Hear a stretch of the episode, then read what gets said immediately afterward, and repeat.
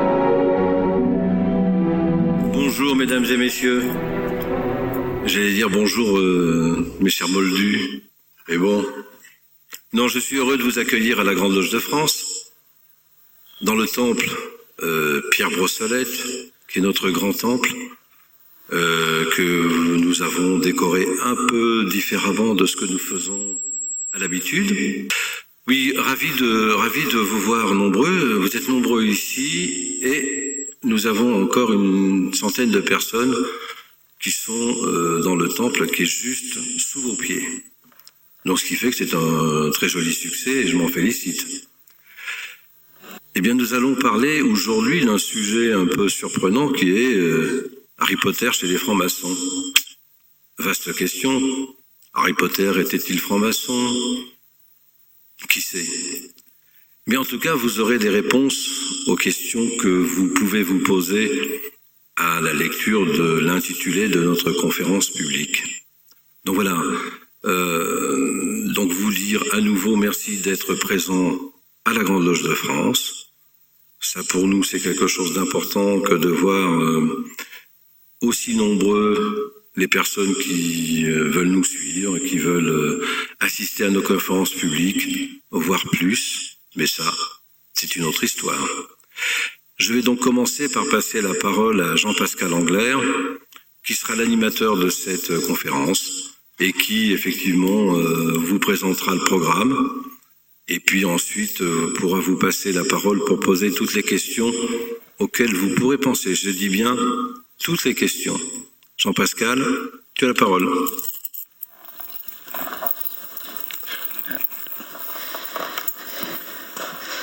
Merci Jean-Claude. Mesdames, Messieurs, bonjour. Bienvenue dans cette grande salle de Poudlard. 1997, le Royaume-Uni, les jeunes du Royaume-Uni et un peu plus tard à l'international se prennent d'engouement pour l'histoire d'un jeune orphelin élevé sans amour par la seule famille qui lui reste. Il découvre au fur et à mesure son identité, mais aussi son héritage tragique et la responsabilité qui lui revient par ceux qui n'ont jamais cessé de veiller sur lui, les sorciers. Considéré comme un survivant, centre d'intrigue prophétique, qui devient force triomphante entre le bien et le mal. Légende parmi les sorciers, enfants puis adolescents ordinaires dans le monde des humains, les moldus. L'auteur va dérouler les différentes étapes de la vie de ce jeune garçon, Harry Potter, et de son parcours. Initiatique, certainement, philosophique, sans nul doute, politique, c'est une excellente question, au fil des sept tomes qui vont égrener la vie de ce jeune homme entre 1997 et 2007. Visons d'abord, pour les éditeurs, huit avaient quand même refusé l'œuvre de J.K. Rowling. Je pense qu'ils s'en mordent les doigts, à force. Cette saga n'en est pas moins un roman d'apprentissage qui mêle les symboliques de la mort, de l'amour, du pouvoir, du libre arbitre, de la loyauté, du bien et du mal, autant de thèmes que nos trois intervenants de ce jour vont vous décrypter.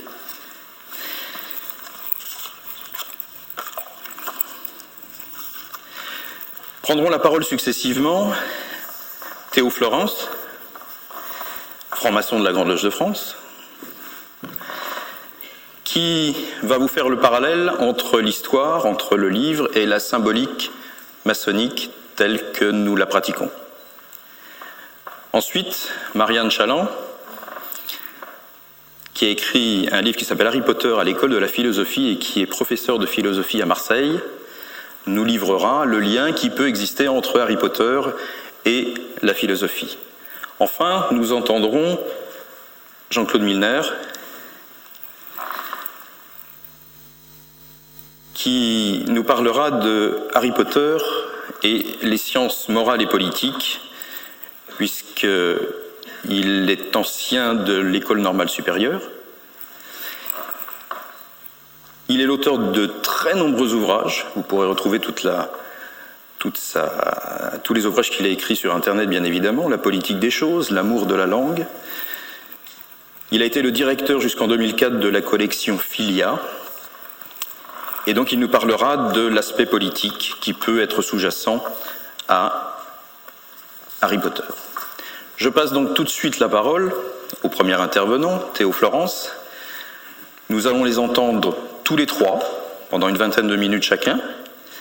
Et j'espère que leurs interventions susciteront de très nombreuses interventions et de très nombreuses questions que nous prendrons avec plaisir à l'issue des trois présentations de nos trois intervenants. Théo.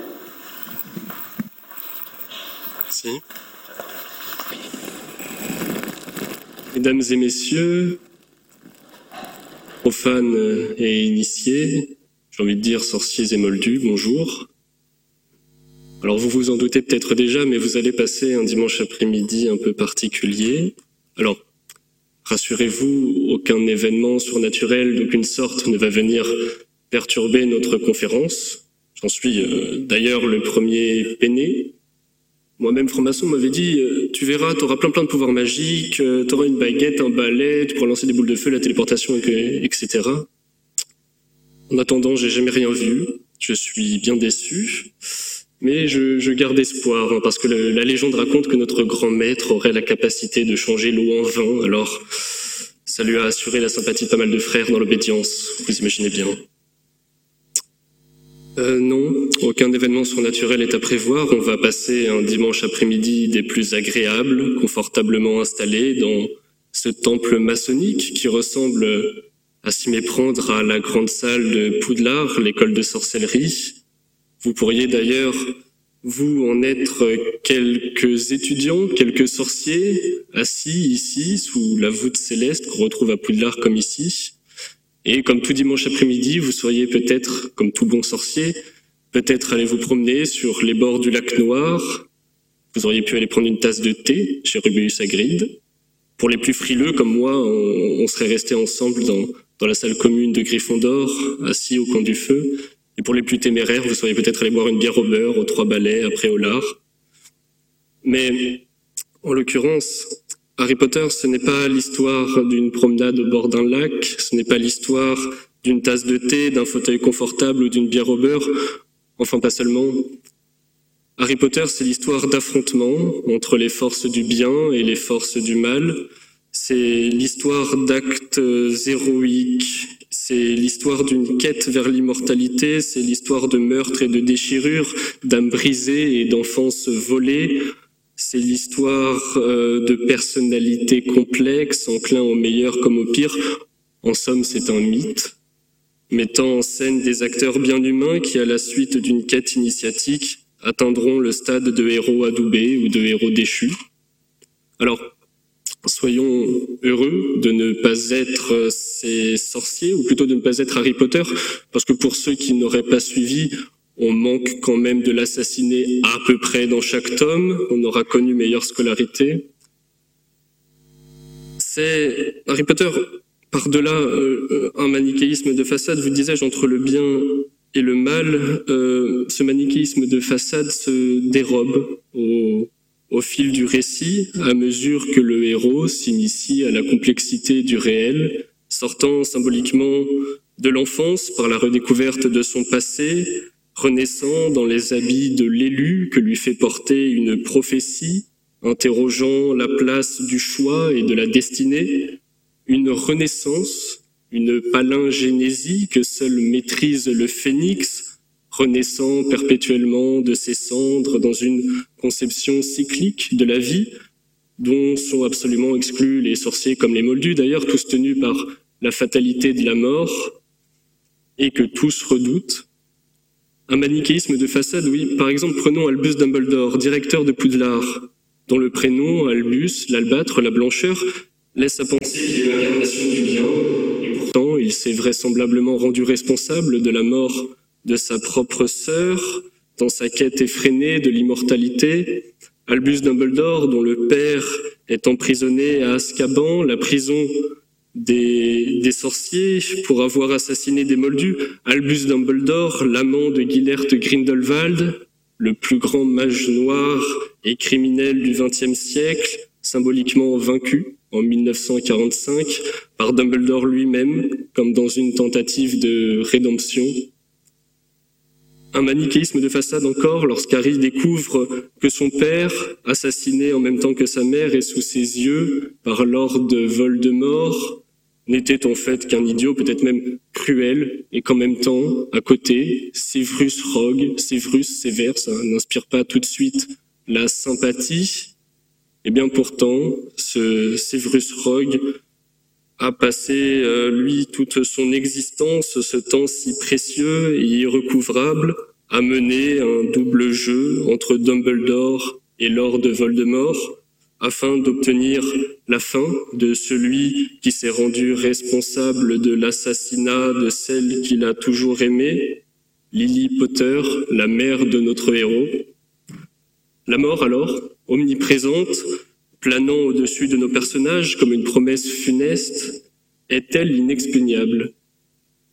Ironiquement, je trouve, J.K. Rowling laisse un élément de réponse à cette question dans son ouvrage euh, laisse un élément de réponse dans un conte, un conte en apparence pour enfants, euh, comme son roman, un conte écrit par Biddle le Barde, c'est un peu notre Charles Perrault à nous, un conte qui raconte l'histoire de trois frères, les frères Pévrel, de leur prénom, Cadmus, en référence au fondateur légendaire de Thèbes, Antioche, comme un écho à une histoire à cheval entre le paganisme et la chrétienté, et Ignotus, autrement dit l'inconnu.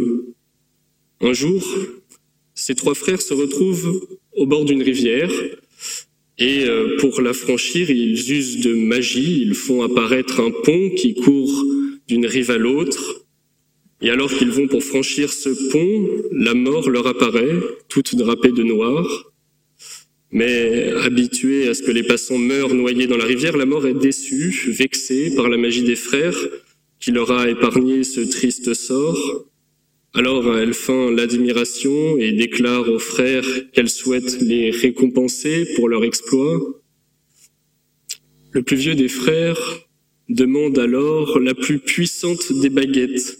La mort prend alors une branche d'un sureau, la lui tend et lui dit qu'il est en possession de la baguette de sureau. Le deuxième frère, lui, l'humilie la mort. Il lui demande de pouvoir ramener les morts à la vie. Alors, la mort prend une pierre qui est là et euh, lui déclare qu'il est en possession de la pierre de résurrection. Le troisième frère, enfin, un peu plus humble que les autres, demande simplement à la mort de pouvoir quitter la rive sans qu'elle ne puisse le suivre. Et à contre-coeur, la mort lui donne sa propre cape, la cape d'invisibilité. Voilà alors trois reliques de la mort, un triangle pour la cape, au sein duquel se dessine un rond pour la pierre, et enfin un trait marquant une pupille pour la baguette. En somme, un œil nu, sans paupières, symbole gnostique de la conscience et de l'élévation morale. Aussi, l'homme qui parviendrait à réunir ces trois reliques éparses serait le maître de la mort. Et c'est exactement la quête dans laquelle le jeune Albus Dumbledore et son amant se sont lancés en vain. Trois reliques comme autant de réponses à la peur de l'inévitable trépas. Trois reliques dessinant ce triangle si cher à l'alchimiste. Et la division ternaire entre l'âme, le corps et l'esprit. Mais l'alchimiste, justement, a une réponse bien à lui à la fatalité de la mort. Ce sont les trois phases nécessaires à l'élaboration de la pierre philosophale, du grand œuvre, on dirait ici. L'œuvre, l'œuvre au d'abord, que l'on croit peut-être obtenir à la fin du cinquième tome lorsque Sirius Black, Black, noir, meurt. L'œuvre au blanc ensuite, à la mort au tome suivant d'Albus Dumbledore, Albus encore une fois, la blancheur. Et enfin l'œuvre rouge, peut-être dans le dernier ouvrage, la couleur de Potter comme tant de sang versé à la fin de l'épopée, signant de, de sa pourpre cette quête déraisonnable. C'est justement cette même pierre philosophale dont tente de s'emparer Lord Voldemort euh, dans le tout premier tome. La pierre est alors cachée dans les profondeurs de Poudlard, l'école de sorcellerie, elle est gardée par cette épreuve herculéenne comme autant de portes de l'enfer en islam ou chez les Acadiens. La première d'entre elles, la première de ces épreuves, a vite fait d'évincer le doute quant à la destination de notre héros. En effet, comme Orphée avant lui, il endort un chien à trois têtes avec une harpe et euh, pour trouver la pierre avant Lord de Voldemort, il s'enfonce dans les entrailles du château et c'est après cette descente que notre héros se retrouve face à un miroir, appelé le miroir du Rized, qu'il convient de lire à la manière de Léonard, miroir du désir. Un miroir qui, est censé révéler les désirs les plus profonds de celui qui s'y contemple mais Harry s'empare de la pierre avant Voldemort, car le miroir est ensorcelé pour ne la livrer qu'à celui qui ne compte pas s'en servir. Harry est donc descendu chercher la pierre cachée qui sera finalement détruite par Nicolas Flamel lui-même, acceptant la mort qu'il avait si longtemps redoutée. Cette épreuve, vous disais-je, comme autant de marches vers l'enfer ou le paradis, cette épreuve comme autant de fragments de l'âme de Lord Voldemort. En effet, le Seigneur des Ténèbres, on l'appelle comme ça, n'ayant ni la pierre philosophale, ni les trois reliques de la mort, cherche depuis ses plus jeunes années sa propre voie à l'immortalité, et pour cela il a recours à un procédé particulièrement sympathique, il lui suffit, si l'on peut dire, de déchirer, de diviser des fragments de son âme, et ces petits lambeaux d'humanité, il les place dans des objets. Aussi, si son corps, son enveloppe charnelle vient à être détruite, il lui suffit de trouver refuge dans ces fragments d'âmes éparses, dans l'espoir de recouvrer un semblant d'humanité. Alors vous me direz peut-être, mais comment est-ce qu'on déchire une part de son âme? C'est pas bien compliqué, il suffit de tuer quelqu'un. Et c'est justement ce que le Seigneur des Ténèbres fait le jour où il essaye, où il, arrive même à assassiner les parents de Harry Potter dans leur maison du petit village de Godric Solo, créant, malgré lui, un septième et dernier Horcrux, on appelle ça comme ça, et ce septième et dernier Horcrux, c'est Harry Potter lui-même.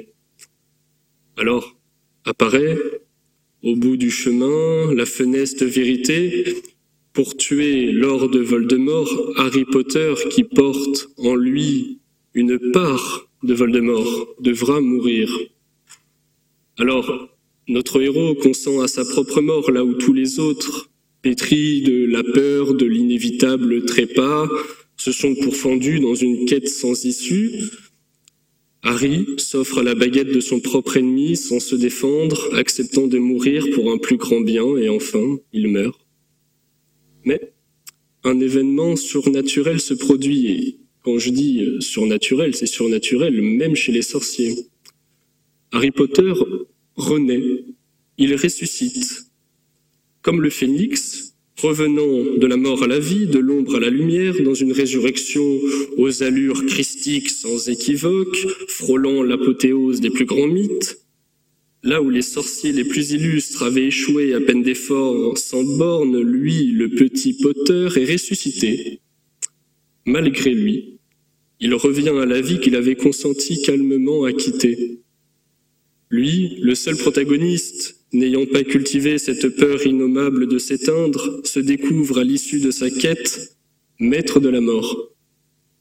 Un Christ, un Christ fantastique, dont le cadavre amorphe tenu par Rubéus Agride ne donne autre allure que celle d'une Pietà, peut-être celle de Michel-Ange, avec la Vierge, euh, jouée par Rubéus Agride. Il est loin. À ce moment-là, le roman pour enfants, Harry Potter dans les habits du Christ, hein, on croirait presque à un complot.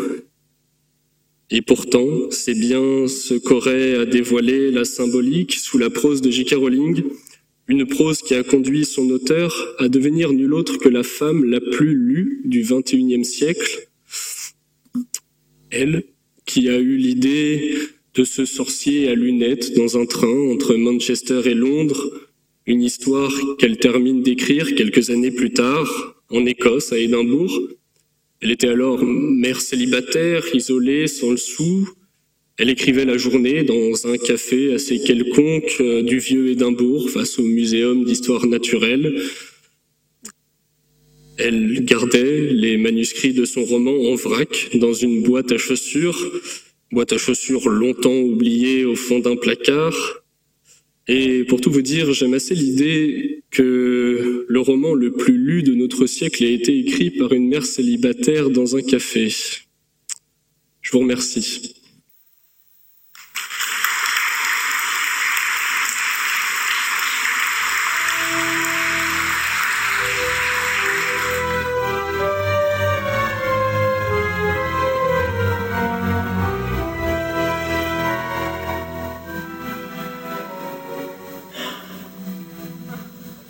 Merci Théo pour euh, cette présentation qui, j'en suis sûr, a déjà soulevé grand nombre de questions. Je vous demande de les garder pour tout à l'heure. Nous vous passerons la parole. Je vais tout de suite céder le micro à Marianne qui va nous parler de Harry Potter à l'école de la philosophie. Marianne, nous vous écoutons. Merci. Euh, bonjour à tous, à ceux que je vois devant moi et à ceux que je ne vois pas, mais, qui me voient euh, à, travers l'écran. Je voudrais commencer par remercier euh, Théo euh, Florent de son invitation pour, pour cette, après-midi consacrée à Harry Potter. J'imagine que si vous êtes présents, il y a de fortes chances pour que vous ayez vécu la même expérience que moi, c'est-à-dire que vous, ayez été amené à prendre dans vos mains un livre et et alors dans euh, Harry Potter et la Chambre des secrets, euh, Harry lui-même va se saisir d'un livre quand son ami Ron lui dit fais attention enfin mais tu ne connais pas les pouvoirs du livre, fais très attention. On raconte qu'un certain livre euh, a, rendu son lecteur aveugle ou encore un autre livre qui était un livre de poésie a fait que son lecteur ne pouvait plus parler qu'en vers après l'avoir lu.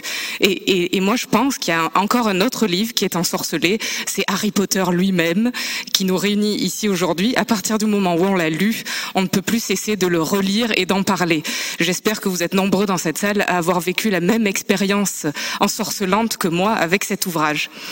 C'est donc parce que j'ai aimé passionnément cette saga Harry Potter que je lui ai consacré un livre mais si je lui ai consacré un livre, c'est parce que non seulement parce que je l'aimais, euh, je suis professeur de philosophie, mais parce que je constatais qu'autour de moi, nombreux étaient les étudiants en philosophie ou les professeurs de philosophie qui adoraient Harry Potter. Alors je me suis dit, tiens, euh, pour d'où vient ce fait? Est-ce que Harry Potter est juste une distraction pour ceux qui passent leur temps à lire des, des textes extrêmement complexes? Ou bien est-ce que Harry Potter aurait quelque chose de spécifique, une, une substantifique moelle philosophique, de telle sorte que nous autres qui aimons la philosophie aimons Harry Potter? L'un n'exclut pas l'autre. D'ailleurs, on peut se divertir tout en apprenant. Et j'ai fait le pari de chercher dans cette saga, euh, de débusquer cette substantifique moelle philosophique. Dans, l'ouvrage donc que j'ai consacré à cette saga, j'ai fait deux choses. Je, je, vous, je vous donne ces deux axes parce qu'ils vont animer le petit propos que je vais tenir devant vous. D'abord, je me suis mise en quête de tous les échos que l'on pouvait trouver entre euh, les livres de J.K. Rowling et les films qui ont été adaptés à partir de ces livres et la philosophie la plus classique, c'est-à-dire attendre des passerelles entre les livres et des concepts. Et puis, dans un deuxième temps, je me suis dit quel est le fil conducteur véritablement, quelle est la problématique philosophique de ce livre et manifestement Théo et moi sommes d'accord sur ce fait. J'y reviendrai dans, dans, la seconde partie. Euh, que Harry Potter soit philosophique, je pense que c'est une, c'est une certitude. D'ailleurs, vous vous rappelez, si vous êtes fan, que le titre du premier livre, dans son édition anglaise, alors mon anglais étant très mauvais, je vais le traduire, euh, hein, mais le titre était Harry Potter et la pierre du philosophe. Euh, ce, ce n'est pas le titre que nous connaissons. Et si le titre a changé, c'est que les éditeurs craignaient qu'un livre contenant le mot même de philosophie dans son titre soit trop peu vendeur. Donc euh, ils ont effacé la philosophie du titre, mais néanmoins la philosophie était présente. Et des passerelles, j'en ai trouvé énormément avec euh, des auteurs aussi variés que Berkeley, Nietzsche, euh, John Stuart Mill ou d'autres. Mais je préfère d'abord vous parler de. Aujourd'hui, je vais vous parler dans le peu de temps que j'ai d'abord de Platon. Euh, je pense qu'effectivement, si J.K. Rowling n'a pas pu intituler son livre Harry Potter et la pierre du philosophe comme elle le souhaitait, elle pouvait encore moins appeler son livre Harry Potter à l'école platonicienne. Et pourtant, elle a placé son petit héros Harry Potter à l'école de Platon. Nombreuses sont les, leçons platoniciennes que nous prenons, nous lecteurs, en entrant à Poudlard avec Harry Potter. Nous apprenons ainsi, par exemple, la, la conception platonicienne de l'enseignement. Nous apprenons aussi ce qu'il pense à, propos de l'existence de l'âme, euh, sa conception politique aussi, mais moi ce dont je vais vous parler plutôt c'est de questions de philosophie morale. Et par exemple, la première question, me semble-t-il, que J.K. Rowling affronte, c'est un, un, sujet de philosophie, il pourrait tomber peut-être au baccalauréat cette année, l'homme vertueux existe-t-il? Est-ce que la vertu existe? Alors, euh, pour répondre à cette question, Platon. Et non J.K. Rowling, d'abord commençons par Platon, dans un livre qui s'appelle La République, euh, met en scène deux personnages, l'un s'appelle Glaucon et l'autre s'appelle Socrate, tous deux débattent de cette question, la vertu existe-t-elle? Glaucon considère que, que non, si, si nous pensons, euh, si nous pensons que la vertu existe, ce, n'est pas, pas la vérité, et pour preuve de sa thèse contre Socrate, il va raconter une histoire bien célèbre qui s'appelle le mythe de Gigès. Peut-être vous le connaissez, et si toutefois vous ne le connaissez pas, en voici l'histoire. Gigès est un simple berger qui euh, vit, en Lydie, et un orage frappe, les, ces terres, terrible orage, après lequel il se promène sur ces terres, et puis il découvre une faille dans le sol, faille immense, il s'approche de la faille, et là il trouve, je vais passer certains détails, mais enfin il trouve un anneau alors là, vous vous dites que je me suis trompée de saga, peut-être. Euh, on, y reviendra. Il trouve un anneau, il passe l'anneau à sa main, ce Gigès, et puis il se rend euh, à la réunion des bergers du coin, euh, et, et, les bergers parlent entre eux. Bon, et Gigès fait ce que nous faisons. Nous sommes nombreux à faire cela, non? Nous qui avons un, une bague à notre main, nous tournons la bague de toute manière purement mécanique. Il tourne l'anneau et il se rend compte que, les bergers parlent de lui comme s'il n'était plus là. Tiens, tu as vu Gigès, toi? Tu l'as vu partir? Non, je l'ai pas vu Mais euh, alors il se dit tiens, c'est marrant. Puis alors il tourne l'anneau encore une fois et, là les, bergers lui disent ah mais tu, es revenu. Tiens donc, quel est donc le pouvoir du précieux anneau que euh, Gigès a trouvé? Le pouvoir est de rendre invisible. Si Glaucon raconte cette histoire à Socrate, c'est pour lui dire que si on donnait un anneau euh, à, n'importe lequel homme qui passerait pour être vertueux, si on lui offrait le pouvoir de commettre le mal en toute impunité, nous découvririons alors que cet homme n'était pas vertueux par pure moralité, mais qu'il l'était en vérité par crainte du châtiment s'il se faisait punir. Offrons l'impunité et nous verrons ce qu'il en va de nos actions prétendument morales. De fait, le simple et gentil berger Gigès va se rendre au palais de la reine, il va tuer le roi et épouser la reine, donc il va commettre le mal. Sur cette question philosophique qui, on le voit, remonte à Platon, euh, il me semble que J.K. Rowling s'en empare. Alors elle ne pouvait pas garder l'anneau. Quelqu'un d'autre avant elle l'avait fait. Vous voyez de qui, évidemment, je pense, je pense à Tolkien. Mais je suis absolument persuadée qu'un dialogue s'est engagé entre J.K. Rowling et Tolkien sur cette question de la morale. Tolkien, qui donc a mis le précieux entre les mains de Frodon, euh, répond de façon négative. Il est si on peut dire, glaucon dans le débat de Platon. Il est celui qui pense que nul ne résiste au pouvoir de l'anneau. Face à lui, nous avons J.K. Rowling qui signe une thèse plutôt platonicienne. Elle n'offre pas un anneau à son héros, elle lui offre une cape d'invisibilité. Harry reçoit à l'âge de 11 ans, c'est ça? À l'âge de 11 ans, une cape qui lui permet d'être invisible. Que feriez-vous si vous aviez la cape d'invisibilité? Eh bien, Harry, lui, euh, choisit certes d'aller dans la section interdite, mais la section interdite d'une bibliothèque. Vous voyez, Harry ne fait pas le mal, il ne va pas voler les sujets des buses ou autres examens de Poudlard, non. Et Harry ne se servira jamais de la cape d'invisibilité pour commettre le mal. Il résiste donc à la possibilité de pouvoir faire le mal en toute impunité. Oui, l'homme vertueux existe. C'est un dialogue euh, entre donc J.K. Rowling et Tolkien et Platon. Sur ce point, J.K. Rowling me semble platonicienne. Et elle le reste me semble-t-il, sur une seconde question quant à la vertu qui s'articule à la première. Très bien, la vertu existe, tant mieux, mais à quoi cela sert-il d'être vertueux? Est-ce qu'on ne doit pas considérer plutôt que parfois euh, il vaut mieux entrer dans le vice si on veut chercher à réussir? À quoi cela sert-il? Est-ce que vertu et bonheur sont nécessairement liés ou est-ce que parfois le vice n'est pas le chemin euh, le plus sûr vers le bonheur? Un tel dialogue a lieu à nouveau dans un dialogue de Platon et à nouveau dans euh, les livres de J.K. Rowling.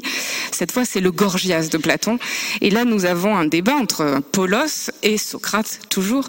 Et Polos dit, moi je, pense que, parfois être immoral, c'est mieux pour être heureux. Et il prend comme exemple euh, le, le, cas d'un bonhomme qui s'appelle Archélaos. Ce type, Archélaos, euh, était le alors bon je, regarde beaucoup Game of Thrones en ce moment alors je, dirais c'est le c'est le bâtard d'un roi.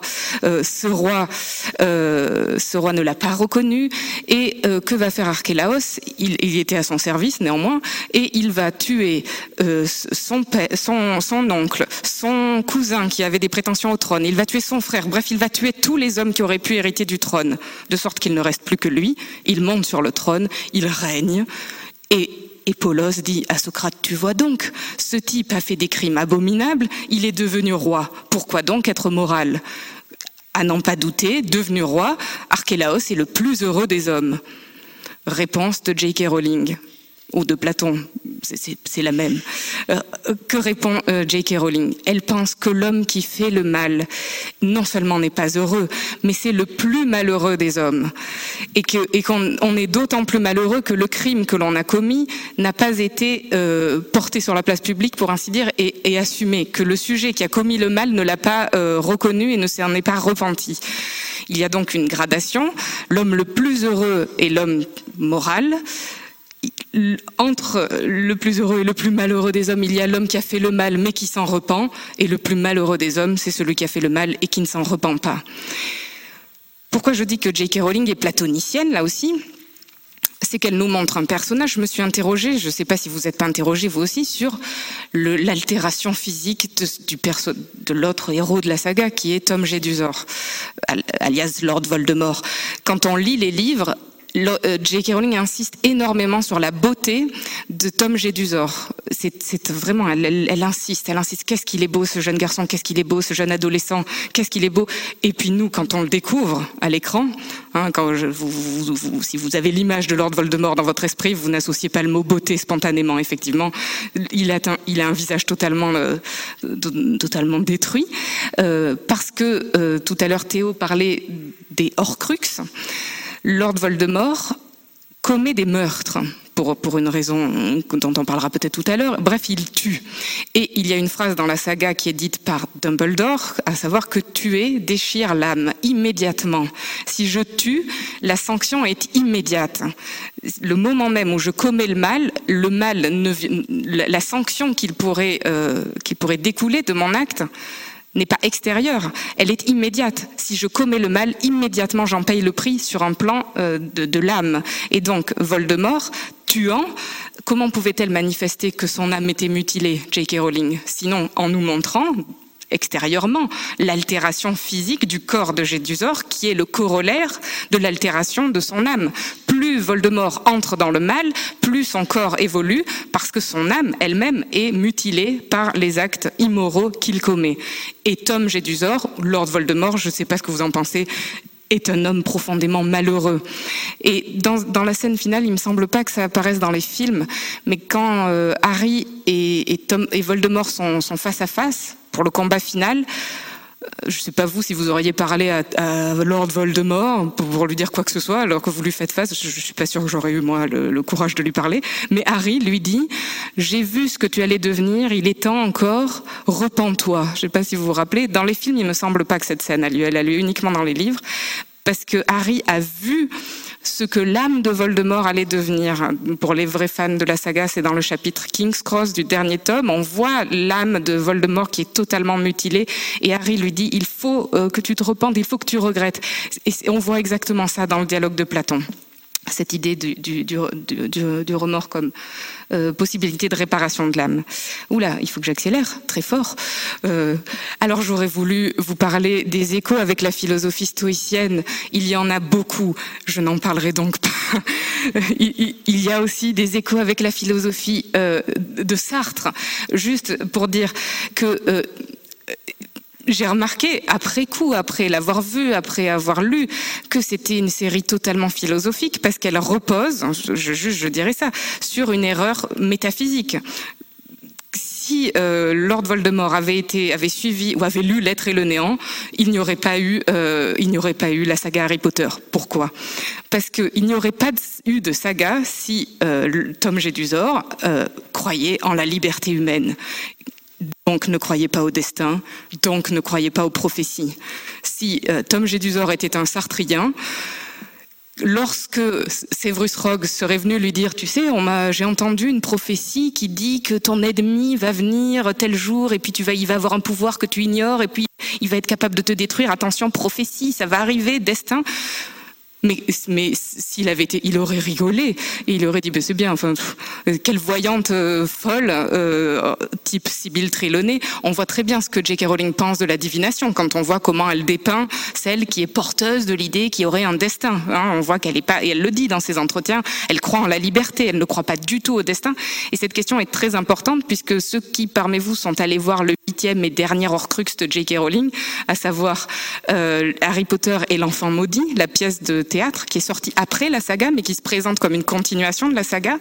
Cette, cette, pièce est totalement centrée sur la question de la valeur des prophéties. Faut-il, oui ou non, croire au destin ou en la liberté? Eh bien, euh, tous les héros euh, positifs, on va dire, donc pas Voldemort, mais plutôt Hermione, par exemple, qui incarne comme Minerva McGonagall, qui porte quand même le, qui est plutôt bien prénommée, hein, euh, Minerva, euh, trouve ça particulièrement grotesque cette idée de fatalité à l'œuvre elle pense en une possibilité de la liberté. Le Choixpeau en est un, exemple. Le Choixpeau c'est une traduction française. En anglais, ça ne s'appelle pas le choixpeau. Donc là, le, traducteur a apporté quelque chose de très profond, euh, puisqu'il s'appelle sorting hat en anglais, ce qui veut dire le, chapeau qui classifie. Et on perd l'idée de choix que le traducteur euh, a, ajouté, qui, est excellente. Euh, et ce qui est très bizarre, c'est que le choixpeau, vous allez me dire, mais c'est pas du tout la liberté, le choixpeau, puisqu'il a l'air de décider pour nous en fonction d'une nature qu'on posséderait déjà. Le, choixpeau sonderait notre nature et en fonction d'une nature déciderait de nous envoyer dans une maison ou dans une autre. Mais comme vous le savez, si vous êtes un grand lecteur, le leitmotiv de l'œuvre, c'est que le Choixpeau suit ce que nous lui demandons. Et que si nous avons ce que Sartre appellerait une situation, c'est-à-dire tout un certain nombre de, paramètres initiaux. Euh, ce qui importe, c'est que nous choisissons d'être. Il y a vraiment une promotion d'une philosophie de la liberté humaine dans Harry Potter, mais, donc je, je ne peux pas m'étendre un peu plus, mais c'est passionnant. Je, parce que je, je m'étends pas plus, parce que je veux parler de ce qui me semble être la question cruciale de la saga, à savoir euh, la question de la finitude. Je me suis demandé si Harry Potter était une dissertation géniale en quelle est, quelle est la problématique que traite J.K. Rowling Et je crois que sa question est la suivante, elle est toute simple, je l'ai dit, hein, c'est de savoir comment faisons-nous euh, pour affronter cette idée terrible que nous allons tous mourir. Comment faire? Hmm. Et alors, oui, parce que c'est pas rigolo. Euh, et donc, euh, elle propose, me semble-t-il, deux visions face à cette pensée de la mort. Deux camps. Le premier camp, le plus fourni, est le camp de ceux qui refusent la finitude. Le second camp, nettement moins fourni, euh, porté par Harry Potter, est celui qui parvient à accepter la mort comme une dimension intrinsèque de la vie. Commençons donc par le camp de la finitude. Et remarquons d'abord, pour, ceux d'entre vous qui ne l'auraient pas remarqué, mais vous l'avez nécessairement remarqué, que Harry et Tom Jedusor, donc le futur Lord Voldemort, ont une expérience précoce tous deux de la mort, puisqu'ils perdent l'un et l'autre leurs parents, sont deux orphelins, et euh, néanmoins ils vont l'un euh, et l'autre choisir deux options radicalement différentes face à cette idée de la mort qui vient. Avant d'être soutenu par Voldemort, le camp de ceux qui refusent la finitude est d'abord incarné par Nicolas Flamel, dont, Théo a parlé. Nicolas Flamel, cet alchimiste qui a créé la pierre philosophale. Mais cette pierre philosophale, qu'est-ce qu'elle permet? Avant toute chose, dans la saga, elle permet de conjurer la mort, elle permet de, vivre euh, longtemps. Donc, oh, très bien, Nicolas Flamel. Dans Poudlard, on croise des fantômes. Et je ne sais pas si vous connaissez, euh, enfin, si vous savez pourquoi certains deviennent des fantômes dans la saga on devient fantôme quand, lorsqu'on meurt, on refuse de mourir. Vraiment. Donc on peut laisser une trace de soi qui est une trace fantomatique.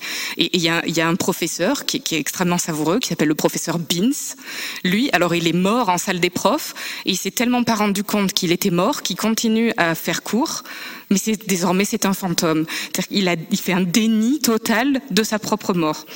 On a Cadmus Pevrel, un des trois frères, qui a demandé à la mort de lui offrir une bague, la bague de résurrection. Cette bague permet, pour celui qui la porte, vous le savez, de faire revenir à la vie ce que nous avons perdu. Vraiment, qui parmi nous ne souhaiterait pas avoir cette bague?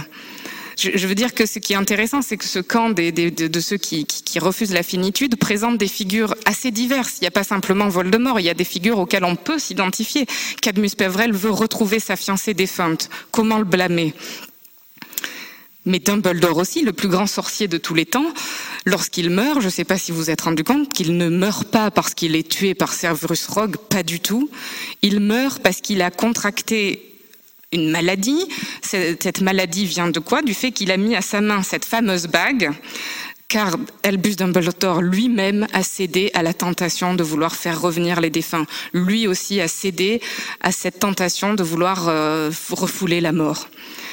Et puis donc il y a évidemment Voldemort et c'est Horcrux. Alors là c'est terrible. Je, pense que si nous sommes un certain nombre dans l'Assemblée à peut-être pouvoir demander à la mort la bague de, Cadmus Pevrel, nous n'irions pas jusqu'à créer des, des Horcruxes tout de même. Voldemort, c'est celui qui tue pour que son âme se déchire et pour pouvoir placer un bout de son âme dans un objet. Alors à quoi ça sert Pour ceux qui ne sont pas familiers du processus, ça sert à ce que si mon corps est détruit, je ne meurs pas tout à fait car un fragment de mon âme est conservé dans cet objet-là. Et donc cela me permet de vaincre la mort. Mais à quel prix? Au prix de tuer et de mutiler donc mon âme. Il le dit lui-même, Voldemort, à de nombreuses reprises.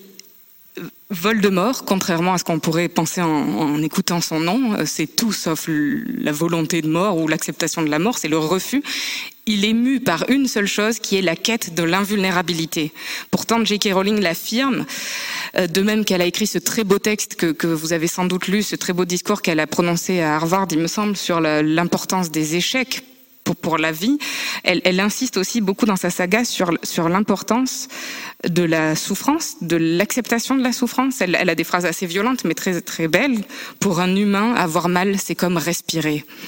Et si vous, si vous souhaitez ne pas souffrir, alors vous allez vous, vous vous, vous protégeant de la, de, la, de la, souffrance, vous vous ôterez aussi ce qui fait le sel de la vie. Euh, lorsque Harry perd Sirius Black, par exemple, lorsqu'il il est trahi par Shaw, sa compagne, lorsqu'il va perdre Dumbledore. Plusieurs fois, il a la tentation de d'arracher ce qui fait de lui un humain, c'est-à-dire sa capacité à aimer. Mais la souffrance euh, est l'envers, comme on pourrait dire, de cette pièce qui est la vie, qui comporte donc nécessairement la dimension de la souffrance. Euh, si Harry est le maître de la mort à la fin de la saga, si, il ne meurt pas, moi dans la lecture que je fais, il ne meurt pas. Alors s'il est maître de la mort, en tout cas, ce n'est pas parce qu'il possède les, reliques de la mort. Pour ceux qui ignorent ce que sont les reliques, ce sont trois objets qui euh, euh, permettraient à celui qui les possède d'être euh, hors de la portée de la mort.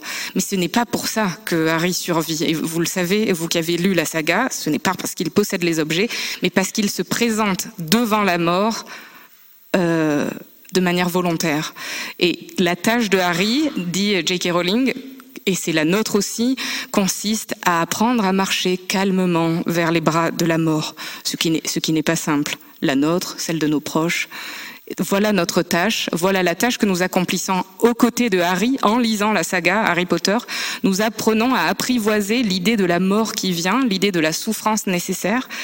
Euh, je dirais aussi, avant de conclure, que l'essence philosophique de la saga, pour ceux qui n'auraient pas lu ce livre, se trouve dans, dans un petit livre qui est sorti après, mais dont elle parlait dans l'œuvre. Euh, c'est la magie de J.K. Rowling d'avoir fait vivre dans le réel des objets de fiction.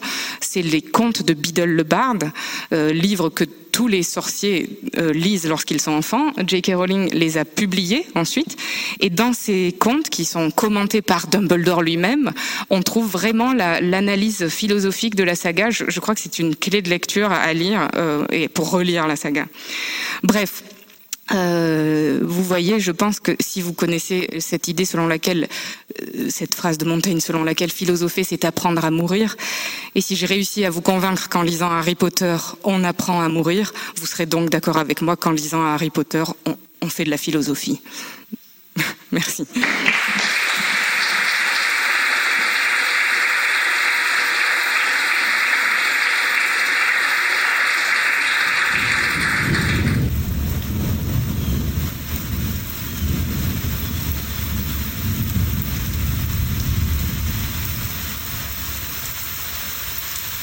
Merci Marianne pour cette euh, lecture philosophique d'Harry Potter. Le choix, le libre arbitre, la finitude humaine, autant de thèmes qui sont chers aux francs-maçons et qui nous permettent euh, de nous construire, d'évoluer, et, notamment sur une récurrente que nous qui est un une des leitmotifs de la franc-maçonnerie, c'est fuir le vice et pratiquer la vertu. Vous m'avez fait peur à un moment, mais je suis rassuré à vous avoir écouté. Nous allons maintenant passer euh, la parole à Jean-Claude Milner, qui lui va nous parler d'Harry Potter, les sciences politiques et morales, morales et politiques.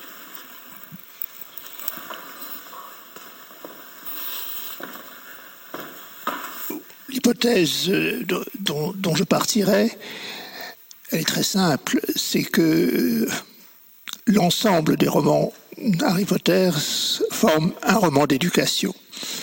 Euh, l'adaptation cinématographique, de ce point de vue-là, euh, assez fidèle, euh, forme dans son ensemble une séquence euh, d'éducation.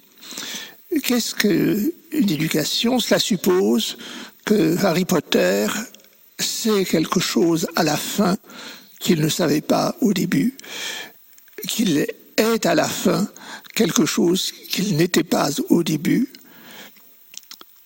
Et la question que j'essaierai de poser, de résoudre, euh, c'est de préciser euh, sur quels points principaux les transformations se sont accomplies. Je dirais que, à certains égards, tous les éléments de la réponse sont donnés euh, lors de la première journée que Harry Potter passe dans le monde des sorciers. Euh, je vous rappelle la manière dont les choses se passent. Harry Potter est totalement ignorant du fait qu'il est un sorcier. Il euh, vit euh, dans cette famille, chez son oncle et sa, chez sa tante et son cousin, euh, pour une raison que l'on comprendra euh, plus profondément ensuite, euh, son oncle et sa tante ont décidé de quitter leur, le foyer et se réfugier dans une, maison très isolée. Je me demande même si ce n'est pas une île, en tout cas une maison très isolée. Et arrive un géant, un peu rude d'allure, mais très doux de manière, et qui apporte un gâteau d'anniversaire à Harry parce que c'est l'anniversaire de ses 11 ans, anniversaire que personne euh, n'a songé à lui euh, célébrer. Et il explique à Harry qu'il est un sorcier, ce que Harry ne comprend pas, ne croit pas. Et il emmène, je veux dire Harry, Hagrid, c'est le nom du géant, emmène Harry au pays des sorciers. Et là, Harry Potter découvre qu'il est une gloire. Il ne sait pas pourquoi. Il le comprendra peu à peu. Mais sur le moment, il ne sait pas pourquoi. Et quelqu'un s'approche de lui, veut voir sa cicatrice, cicatrice dont Harry lui-même ne connaît pas l'origine, et fait état de celui dont on ne peut prononcer le nom. Il arrive à s'interroger, il va interroger Hagrid, et Hagrid lui dit une phrase qui est fondamentale, qui est Tous les sorciers ne sont pas bons. Cette phrase est absolument fondamentale, et l'on peut dire que tout le roman, je veux dire toute la séquence du roman, consiste à marquer les étapes par lesquelles Harry devra passer pour comprendre la signification complète et profonde de cette phrase. La deuxième phrase que Harry va entendre prononcer ce même jour, il l'entendra de la bouche du marchand de baguettes magiques. Comment est-ce que les choses se passent? Elles se passent, il faut bien dire, pas formidablement bien au sens où euh, Harry choisit euh, une première baguette, le résultat est calamiteux, il choisit une seconde, le résultat n'est pas meilleur, euh, et finalement le marchand qui lui rappelle qu'il a eu l'honneur de de confier aux parents de Harry Potter leur, baguette, hésite, dit je me demande, peut-être, et il essaye une baguette. Il la remet à Harry et c'est la baguette qu'il fallait. Et sans s'expliquer davantage, le marchand lui dit Vous essayez de l'appeler, jeune Harry Potter, à faire de grandes choses. Parce que celui qui le premier à posséder la sœur jumelle de cette baguette, celui dont on ne peut pas prononcer le nom, a fait de grandes choses, des choses terribles, mais grandes. Ce que Harry apprend à ce moment-là, et là encore, il ne sait pas ce qu'il apprend, c'est qu'il peut y avoir des grandes choses qui soient terribles. Autrement dit, là encore, la séquence entière du roman va consister à marquer les étapes que devra suivre Harry pour comprendre jusqu'à quel point on peut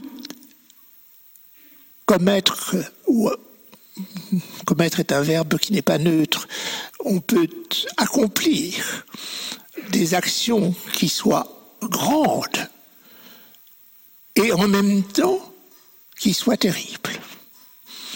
Il va être amené à comprendre que la séduction de la grandeur peut être une séduction qui vous entraîne à agir de manière terrible. La troisième chose qu'il euh, va rencontrer, toujours ce premier jour, c'est sur l'enseigne du marchand de baguettes magiques. Cette enseigne donne la euh, date de fondation du magasin. Et cette date de fondation, je l'ai recherchée, dans mon livre, je ne l'ai plus en tête exactement, mais c'est une date de fondation qui est moins 400 et quelques. Vous le savez par cœur? Non, c'est pas bien. Euh, moi, c'est normal. Euh, à mon âge, on n'est pas tenu d'avoir de la mémoire. On n'est plus tenu d'avoir la mémoire. Mais en tout cas, c'est une date qui, dans mon souvenir, se situe au 5e siècle. Et j'ai même, en cherchant un peu, je me suis même demandé si elle ne coïncidait pas, et c'est vrai à quelques années près, avec la fondation de l'Académie de Platon. C'est vrai à quelques années près, donc tout dépend du type de chronologie qu'a utilisé J.K. Rowling. Donc je laisse ça à la recherche, mais ce serait une jolie idée en tout cas. Mais en tout cas, ce que ça montre, c'est que la magie est beaucoup plus ancienne que le christianisme. Et l'on verra, c'est un des points qu'il faut souligner, l'absence du christianisme dans l'ensemble de l'œuvre romanesque de J.K. Rowling de même que l'absence de la figure royale dans le monde euh, britannique. Le Premier ministre est nommé, mentionné, le Premier ministre des Moldus, mais euh, la reine, le, roi, le palais royal, tout cela euh, n'existe pas. Ce qui est tout à fait curieux si l'on songe à la place que euh, ces figures occupent dans le monde des Moldus, si l'on identifie le monde des Moldus au monde de la Grande-Bretagne telle qu'elle est euh, aujourd'hui ou telle qu'elle était au moment de la publication des, des, romans. cela indique une profondeur de temps de l'histoire de la magie et ça fait intervenir en même temps la notion de profondeur de temps.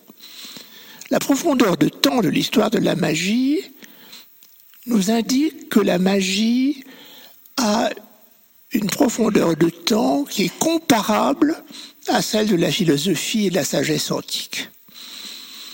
Je ne sais pas si la date de création du magasin de baguettes magiques est ou non la date de fondation de l'Académie de Platon, mais ça nous renvoie à la période de constitution du platonisme et de, ce qu'on appellera euh, la philosophie antique. Non pas la philosophie pré-hellénique, mais la philosophie grecque au sens plein du terme, c'est-à-dire de la sagesse, euh, de la sagesse antique.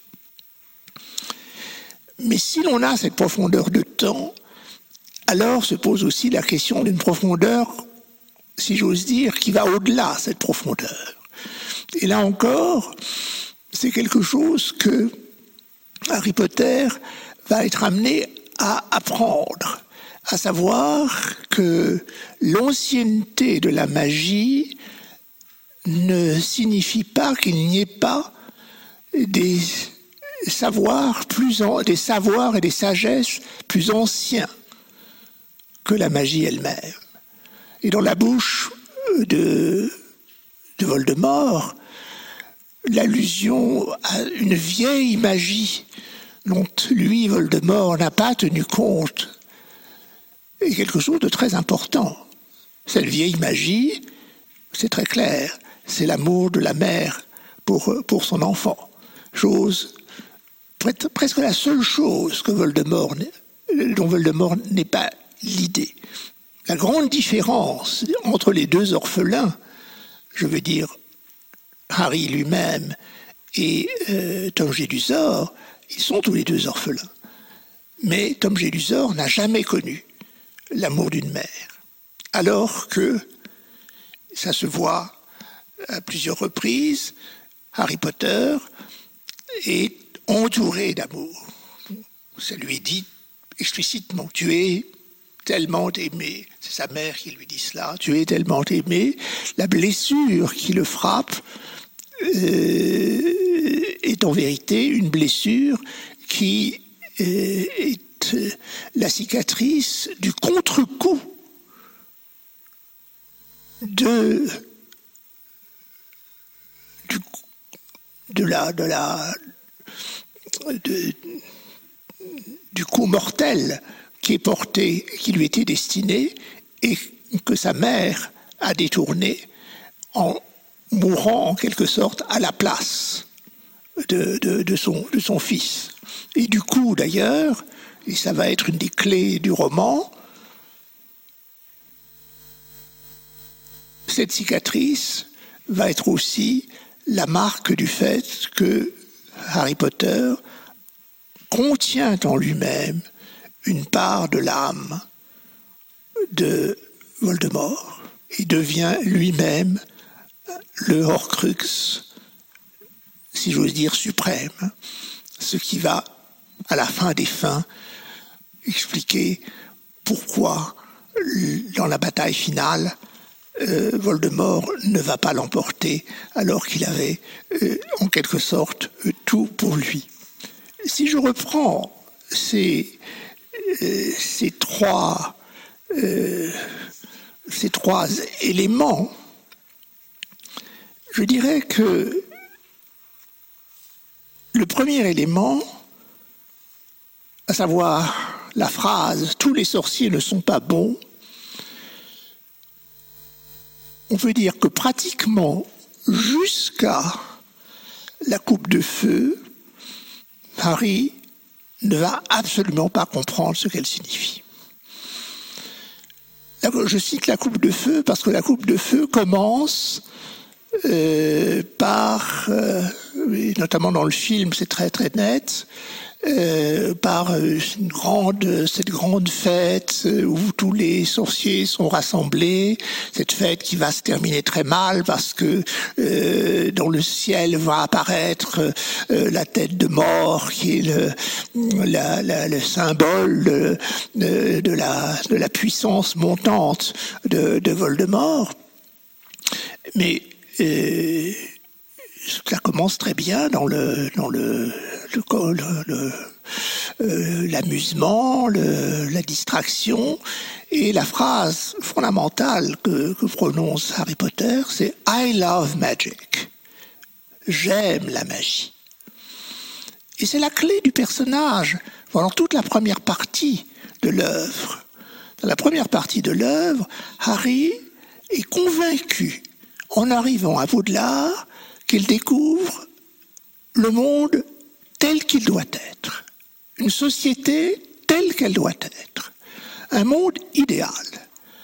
La magie est toute bonne. Les sorciers, eh bien, bien qu'on lui ait dit qu'ils ne soient pas tous bons, il est persuadé que sauf les exceptions individuelles, bon, les exceptions individuelles, euh, ben, c'est par exemple euh, Draco Malfoy, qui est un, garçon désagréable, euh, c'est le père de, de, Draco Malfoy, Lucius Malfoy, qui est un personnage hautain et désagréable, c'est la famille Malfoy qui, qui a à son service des esclaves, plus exactement un esclave, mais il ne se pose à aucun moment la question de savoir mais comment se fait-il que l'esclavage existe chez les sorciers? À aucun moment il ne se pose la question de savoir si s'il y a une égalité ou non-égalité dans la, dans la société des sorciers. À aucun moment il ne se pose la question de savoir si la possibilité qu'on puisse parler de sang de bourbe, c'est quelque chose qui va au-delà du caractère désagréable de quelques individus. Autrement dit, au lieu de se poser des questions qui concernent le fond de la société de, des sorciers, donc le monde de la magie comme tel, il réduit la chose à des anecdotes. Parce que pour lui, il aime la magie, et il aime la magie, étant donné ce qu'il est, à savoir quelqu'un qui aime ce qui est bon et n'aime pas ce qui est mauvais. Il aime la magie parce qu'il pense qu'elle est toute bonne. Et si la magie est toute bonne, alors tous les sorciers sont bons. Et alors, ce qu'on lui a dit, la première phrase que lui a dit Hagrid, il n'a pas compris ce qu'elle voulait dire. Le deuxième élément, c'est la question de la grandeur. C'est un piège, mais il ne va pas voir que c'est un piège. Il va, l'éviter, je dirais, par la grâce de sa nature. Harry est clairement quelqu'un qui, euh, si j'ose dire, fait, partie de ceux qui ont la chance d'avoir une, une nature qui les amène à choisir la bonne voie. Mais tant qu'on n'a pas, il n'a pas les raisons de ce choix, ça reste un choix euh, aléatoire. Et pendant très longtemps, il évite de choisir la grandeur. Par exemple, le choix peau. Lui propose euh, le, le lui propose euh, d'aller vers la maison où a été justement Tom Gélusor, où euh, va la famille Malefeuille. comment s'appelle cette maison? Serpentard, maison fondée par par par Salazar et qui a effectivement un serpent dans, dans, ses dans armes et N'oublions pas que Harry Potter lui-même est un fourche-langue, c'est-à-dire qu'il parle la langue des serpents, donc tout pourrait indiquer qu'il est destiné à aller à Serpentard, et le chapeau lui, dit, le chapeau lui dit, libre à toi de choisir Gryffondor, mais tu aurais pu faire de grandes choses à Serpentard le mot important, c'est grand. Tu aurais pu faire de grandes choses. Et cela, c'est quelque chose que je, je, le répète, il va constamment être amené à faire des choix où la question de la grandeur va se poser et il va toujours, si j'ose dire, aller faire le pas de côté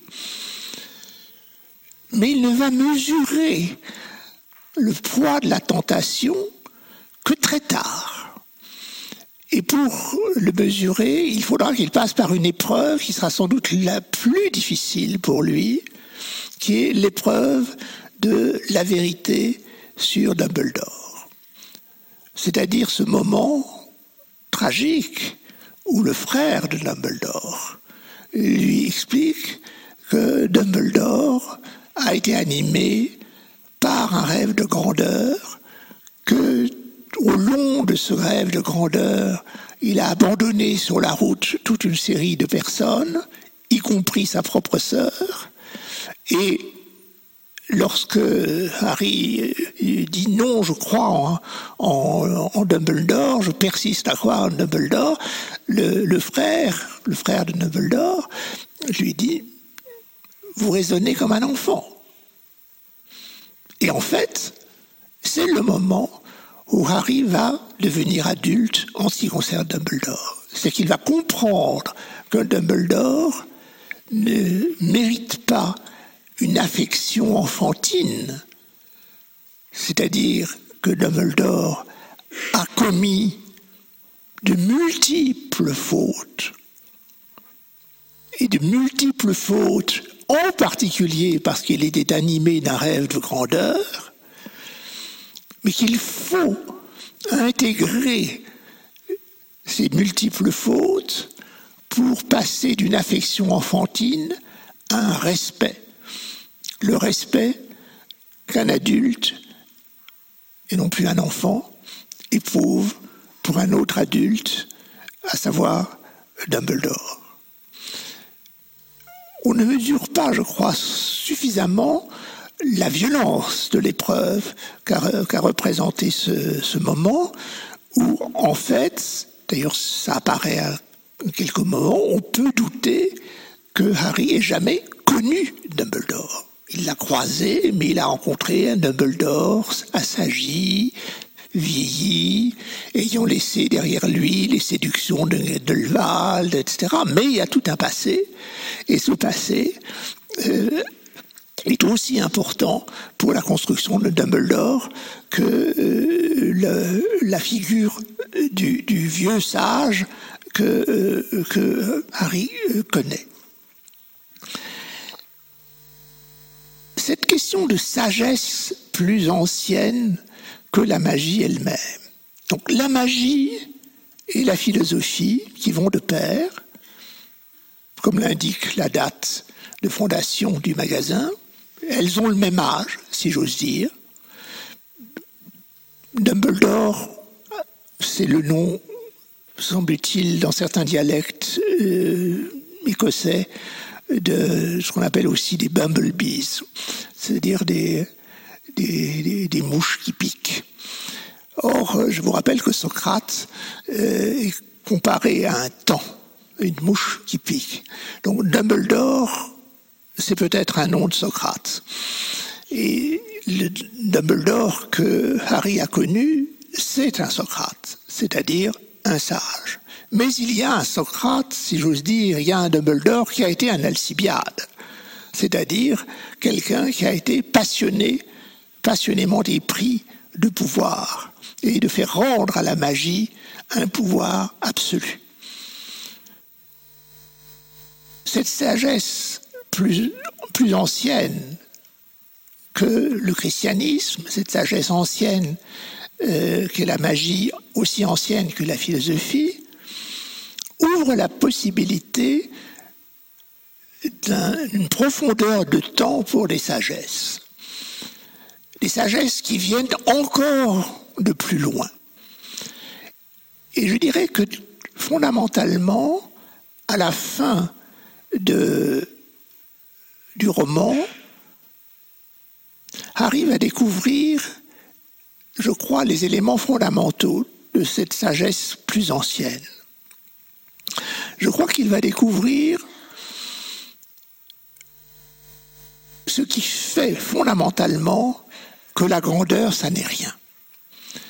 Au point qu'ayant en main la baguette qui donne le pouvoir absolu, il va la jeter dans les eaux du torrent.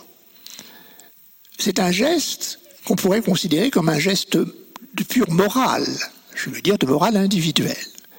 En fait, je pense que c'est un geste de politique. Parce que cette sagesse ancienne, qui remonte à plus loin encore que la philosophie et la, et la, magie, c'est une sagesse politique. Je dirais que c'est la sagesse qui pose la question de l'état de nature et de l'état de droit. Le roman pose la question d'une manière très subtile, parce qu'il y a en vérité deux figures opposées de l'état de nature. Il y a l'état de nature antérieur à l'état de droit.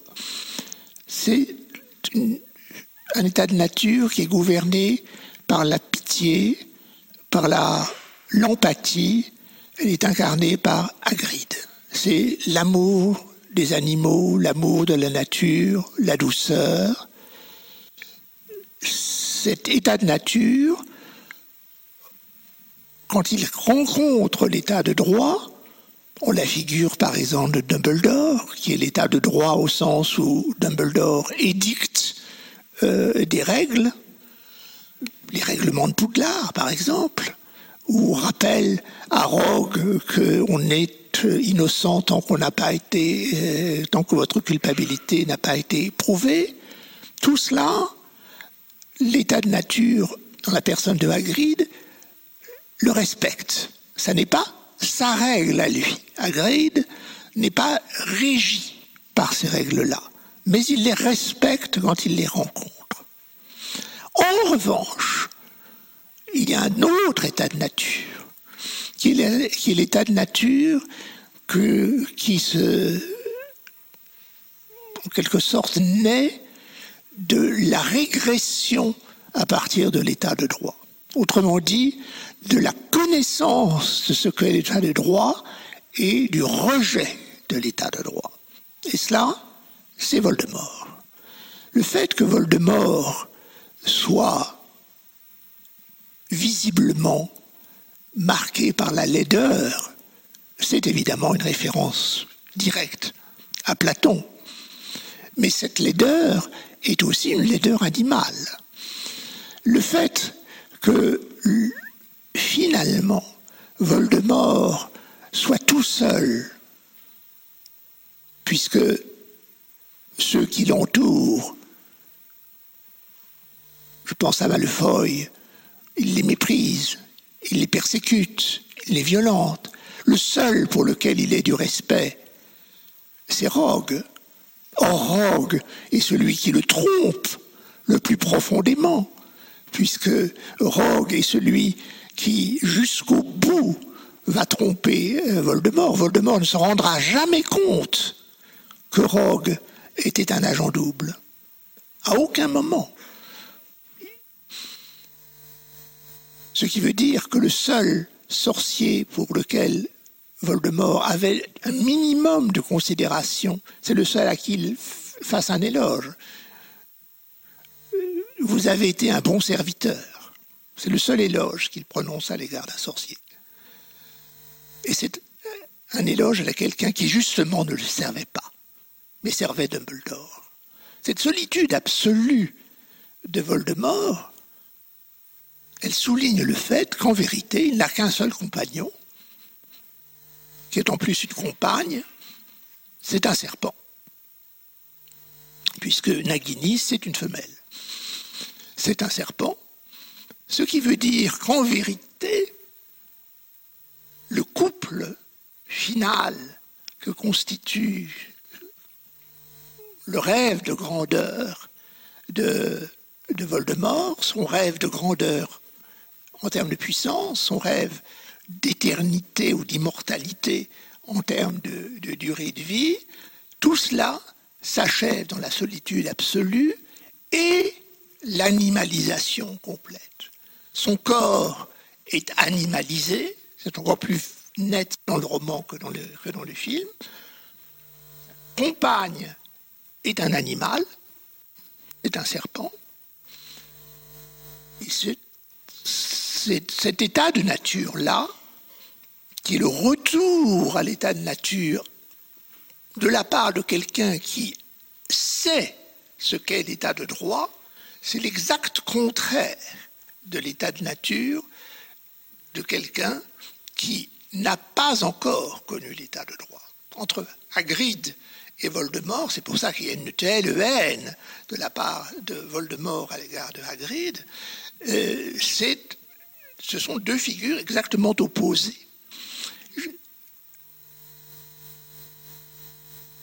Si je devais terminer en disant quelle est la figure finale de l'éducation qu'a reçue Harry Potter, c'est d'avoir compris la leçon de la stratégie de Dumbledore. Dumbledore a une stratégie qui est de faire parcourir à Harry Potter toutes les étapes, toutes les étapes qui lui permettront de comprendre la différence entre l'état de nature, l'état de droit.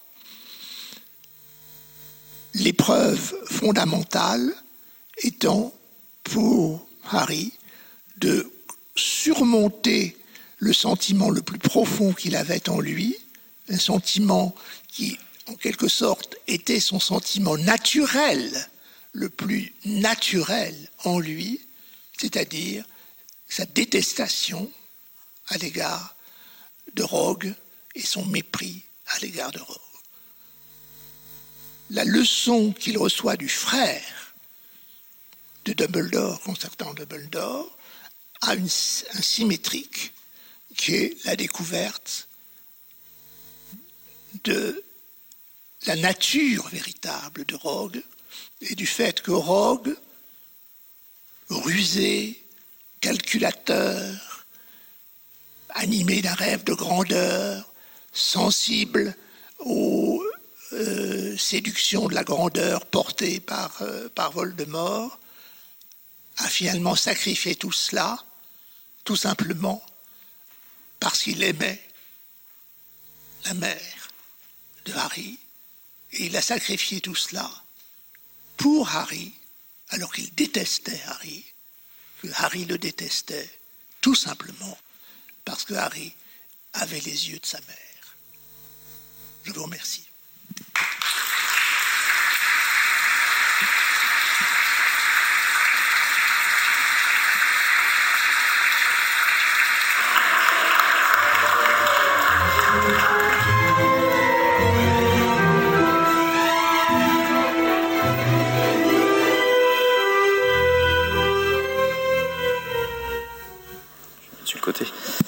Jean-Claude Milner pour euh, ce prisme qui nous permet d'avoir une nouvelle lecture d'Harry Potter. En fait, nous sommes partis d'un roman euh, pour les enfants de 9 à 11 ans et nous en avons aujourd'hui une lecture euh, pour les dirais les 7 à 77 ans, voire plus pour ceux qui le, souhaitent. Vous avez certainement de très nombreuses questions à poser, euh, que ce soit ici dans ce grand temple de la rue Puteaux ou dans le temple qui est juste en dessous. Si Bernard m'entend, il peut à tout moment intervenir s'il y a des questions euh, dans le temple euh, Franklin Roosevelt juste en bas. Nous entendons, nous entendons. Voilà, donc tu es libre d'intervenir et de, si, si, si des, des personnes souhaitent poser une question, vous avez tous la parole, les, les micros vont circuler. La première question est toujours la plus difficile, mais n'hésitez pas. Hein. Euh, au milieu, colonne. Euh, Allez, ça va me faire marcher un peu. Sur la colonne des apprentis. Oui.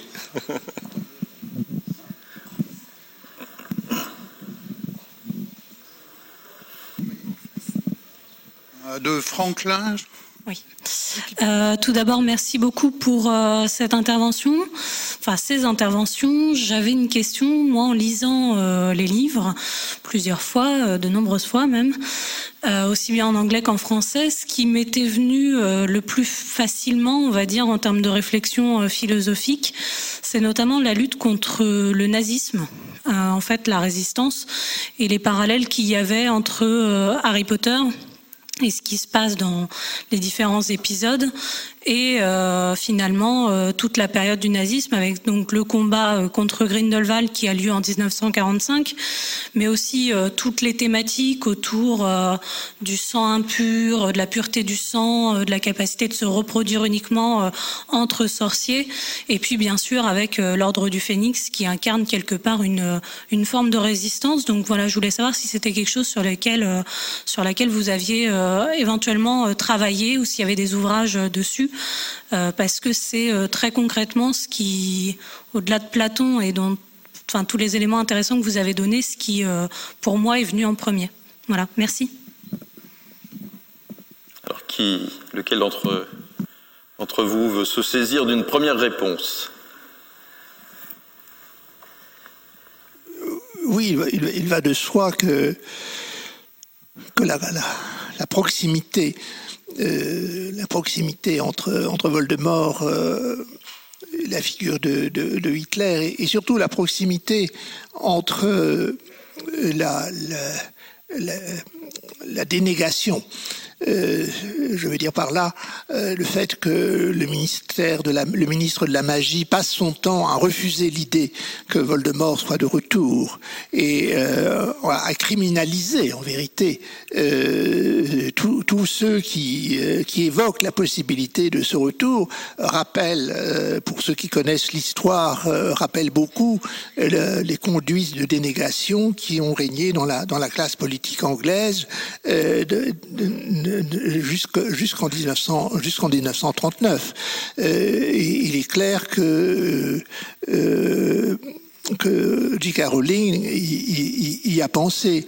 Dans, le, dans, la, dans, le, dans les films, lorsque l'on visite le ministère de la magie après que le ministère de la magie a été euh, est tombé sous la coupe des partisans de Voldemort, on voit très bien que toute l'esthétique est, est, une esthétique de type, de type euh, fascisant.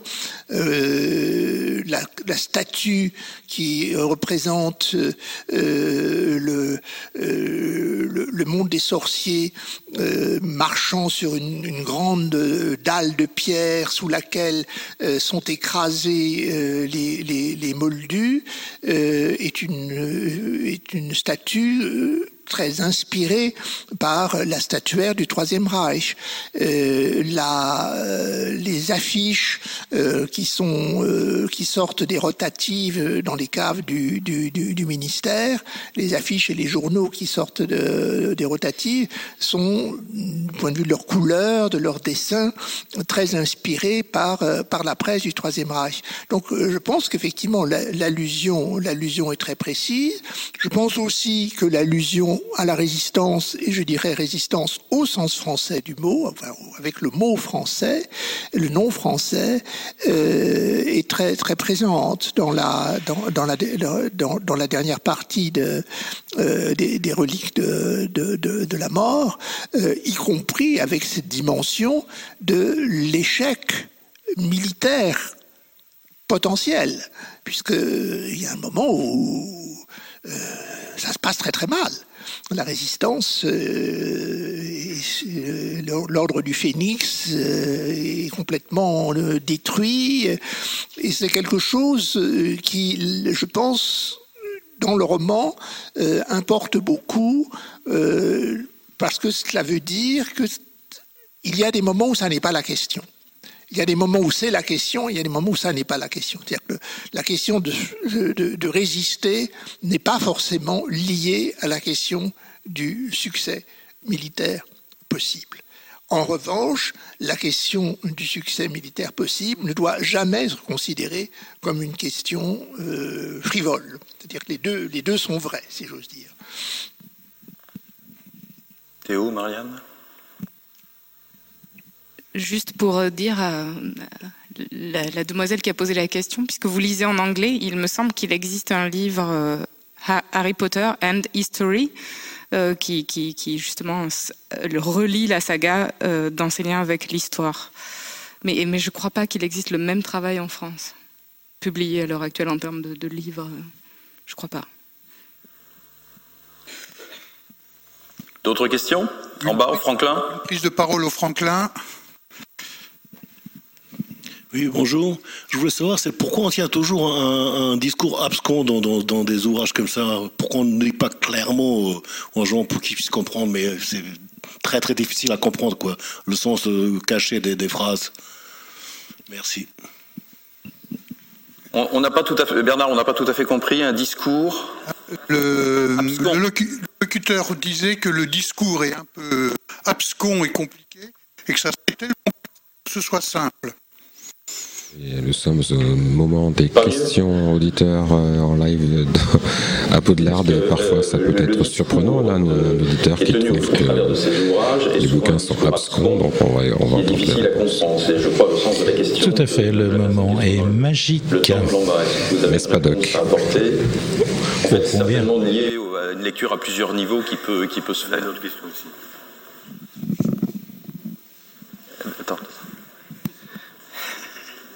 Je ne peux répondre que dans ma langue, et ma langue est naturellement absconse.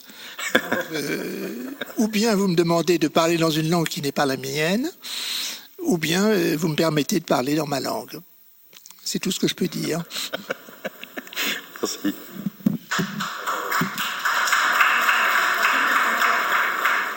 Ésotérique, vous bonjour, merci pour ces interventions. Euh, il a été développé que les sept œuvres étaient euh, une œuvre entière qui peut-être était le chemin de l'acceptation de la mort. Euh, je me pose la question, c'est si c'est l'acceptation de la mort ou l'acceptation du devoir moral qui lui impose à un moment de mourir, puisque dès les premiers tomes, Harry est prêt à mourir. Euh, quand il va chercher la pierre philosophale, il se met en danger, et de façon perpétuelle, il va se mettre en danger et prendre le risque de mourir parfois à la place d'autres. Quand euh, il est, euh, par exemple, dans le deuxième tome, face au corps de Ginny mourante, il, quand même dit à ce moment-là, prenez-moi plutôt qu'elle, laissez-la en vie, prenez-moi. Et est-ce que du coup, ce n'est pas plutôt l'acceptation d'un devoir de mourir Et ensuite, est-ce que Harry Potter n'est pas aussi l'apprentissage du pardon? Parce que trois compagnons euh, accompagne Harry dans cette histoire. Euh, trois compagnons repentis parce que chacun ont participé à des fautes. On a Dumbledore qui, dans son passé, a fauté et se rachète ensuite en faisant le bien. On a évidemment Rogue qui euh, est quand même la source du décès des parents de Harry, même si ça n'est pas de, son fait, mais il est quand même fautif et s'en repent toute sa vie ensuite jusqu'à en mourir.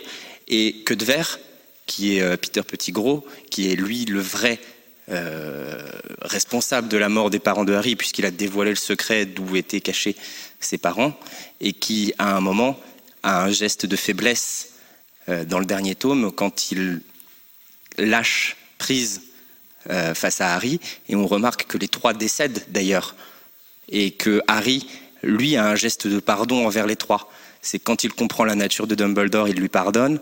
Quand il comprend qui était Rogue, il lui pardonne. Et déjà que de verre, il lui avait pardonné en disant qu'il ne méritait pas la mort, mais qu'il méritait simplement la justice. Est-ce que du coup, ça n'est pas l'apprentissage, un, du devoir moral et deux, du pardon?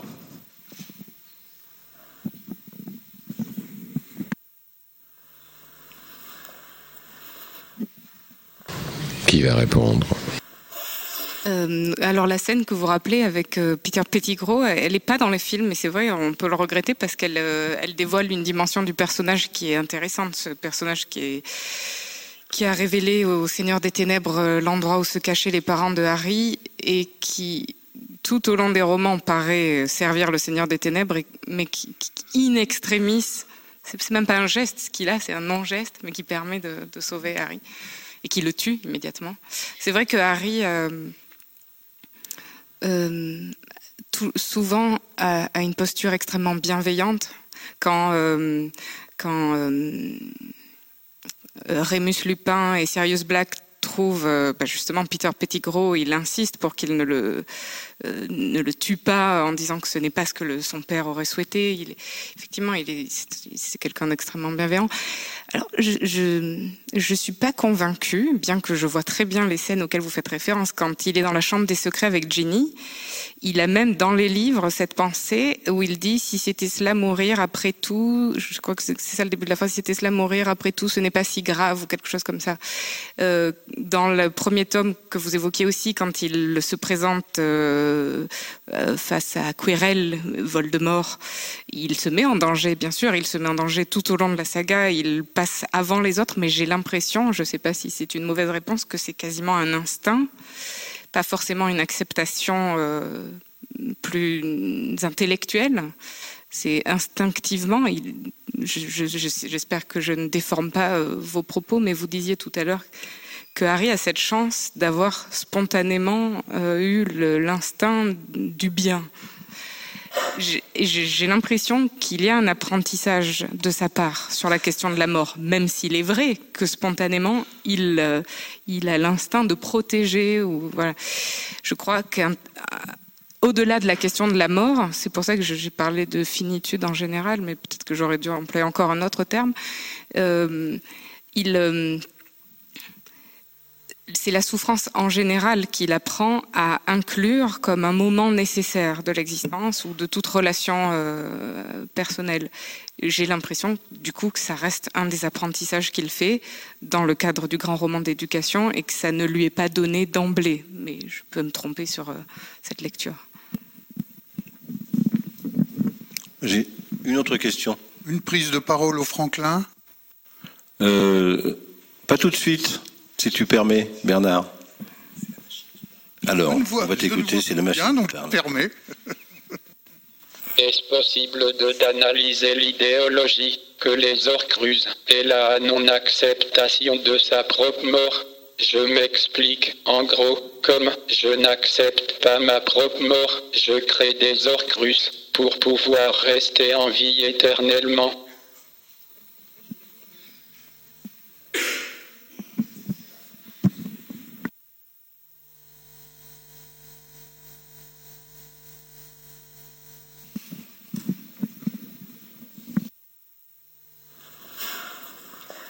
Marianne, c'est peut-être plutôt une question euh, à caractère philosophique. Euh, alors, est-ce que Voldemort crée des Horcruxes? Est-ce que ce n'est pas un moyen pour lui de rester immortel? Oui, il le dit d'ailleurs. Euh, donc, et c'est dans les livres que, encore une fois, c'est plus intéressant. C'est lorsqu'il revient c'est donc à la toute fin de Harry Potter et la Coupe de Feu. Euh, il est dans le cimetière et là, les mange-morts répondent à l'appel puisqu'ils ont senti sur leurs bras que la marque des ténèbres euh, se faisait sentir. Donc les mange-morts reviennent les uns après les autres et il leur tient un discours d'abord de déception. Il dit qu'il est déçu du comportement qu'ils ont eu depuis sa disparition, mais ensuite il réaffirme le le sens de sa propre quête à lui. Et ce qu'il affirme, c'est vraiment qu'il cherche à s'approcher au plus près de l'immortalité. toute son existence est vouée à la quête de l'immortalité. Donc vraiment, euh, faire des Horcruxes pour lui, euh, entre autres choses, c'est enfin, et surtout pour moi, c'est le moyen pour lui de refuser sa propre disparition. Merci Marianne. Bernard ou Franklin Allô Oui. Oui. Bonjour à tous. Merci aux conférenciers pour leur exposé. Une question peut-être pour, euh, pour Théo, euh, pour faire le lien entre le, le, monde profane et le monde maçon, et le monde moldu et le monde sorcier. Peut-être un, un, petit mot là-dessus, puisqu'on a l'impression qu'il y a quand même des, des, interactions, en tout cas dans Harry Potter, entre les deux. Euh, les moldus sont le, passe par le 9 3 quarts pour entrer dans le monde sorcier. Euh, dans le monde maçon aussi, bah, pour le coup, il y a peut-être des façons de rentrer qui sont différentes. Peut-être un, mot là-dessus. Merci. Merci. Effectivement, si on a déjà ici à la Grande Loge de France choisi de faire cette conférence, c'est euh, parce qu'il y a beaucoup de dans l'œuvre euh, de J.K. Rowling, euh, c'est un véritable vivier de symboles. On retrouve énormément de références qui parlent, à mon avis, à tout le monde, mais euh, plus particulièrement aux francs-maçons. Je pense à une anecdote assez drôle que je vous racontais tout à l'heure. Dans une interview que J.K. Rowling donnait à la BBC, euh, un journaliste lui présente des images qui doit évoquer son, passé, il, montre des dessins, il, parle, lui parle de la chrétienté, il parle de sa mère qui est décédée de, de la sclérose en plaques, etc. C'est un moment assez intime. Et le journaliste lui montre un compas et une équerre euh, maçonnique. On peut se demander ce que ça fait là à ce moment. Et J.K. Rowling euh, sourit et dit Oui, je sais, on m'a souvent fait la remarque, peut-être que je m'en suis inspiré pour le symbole des reliques de la mort, presque malgré moi. Et au moment où euh, il faut savoir que J.K. Rowling a euh, très tôt eu l'idée de la trame générale des sept ouvrages. Euh, cette idée générale qui va du, premier jusqu'au dernier tome, elle l'a eu avant même d'écrire le premier tome. Elle l'a eu alors qu'elle était dans, un train entre, Londres et Manchester, ce que, je disais. Et le premier personnage qui lui a inspiré Harry Potter, c'est la dame, vous savez, qui dans le train amène des, bonbons sur le petit, sur le petit petit train comme ça. Et euh, à ce moment-là, elle, a eu cette idée générale. Et elle a commencé à écrire Harry Potter 1 alors qu'elle était au, Portugal. Euh, après quoi, elle est retournée travailler en Angleterre et elle a vécu pendant un certain temps à Édimbourg. Édimbourg, qui est en Écosse, on est euh, ici à la Grande Loge de France des, maçons écossais, on, dit ça. Et Édimbourg est une ville dans laquelle il y a énormément de symboles maçonniques euh, sur les murs, sur certains bâtiments, etc. Et elle se confie à ce moment, J. Caroline, en disant Effectivement, je me suis inspiré de cette ville pour beaucoup de choses. Je ne sais pas si vous êtes déjà allé à, à Édimbourg, on se croirait à peu près sur le chemin de traverse. Et elle écrivait dans un café qui s'appelle The Elephant House, euh, qui est un café indien, parce que c'était pas cher. Et euh, juste en face du café, il y avait un, cimetière, un cimetière qui est très vieux, qui s'appelle Greyfriars, dans lequel euh, elle se promenait quand elle avait fini d'écrire euh, dans son café et elle trouvait beaucoup de références dans ce cimetière. Il y a des noms, le professeur McGonagall, le, nom vient de là-bas. Les prénoms, généralement, euh, chez J.K. Rowling, ont une symbolique. Hein. Minerva, Minerve, la chouette de Minerve, la sagesse, Albus, Albat, la blancheur, etc. Mais les noms de famille ont beaucoup été inspirés de cette ville-là qu'elle a trouvée. Et notamment, il y a beaucoup, beaucoup de tombes d'anciens maçons dans ce cimetière avec des symboles maçonniques. Elle se confie à ce moment en se disant oui, effectivement, euh, il y a un lien. Et plus généralement dans l'œuvre, il y a beaucoup de choses qui parlent aux maçons. En premier lieu, l'alchimie. On retrouve Nicolas Flamel dès le premier ouvrage, qui, euh, euh, s'il n'était pas un initié, en tout cas, comme on peut dire ici, était peut-être un, maçon sans tablier. Et cette référence à la pierre philosophale, qu'on appellerait plutôt ici, du coup, le grand œuvre, et à l'alchimie plus généralement vient vraiment gorger l'œuvre d'énormément de symboles. Et le symbole, tout bon maçon, je pense, le sait, étymologiquement, ça veut dire mettre ensemble. Je, je constate un terme et ce terme me renvoie à une autre idée. C'est l'inverse étymologiquement du diable, qui étymologiquement veut dire séparer.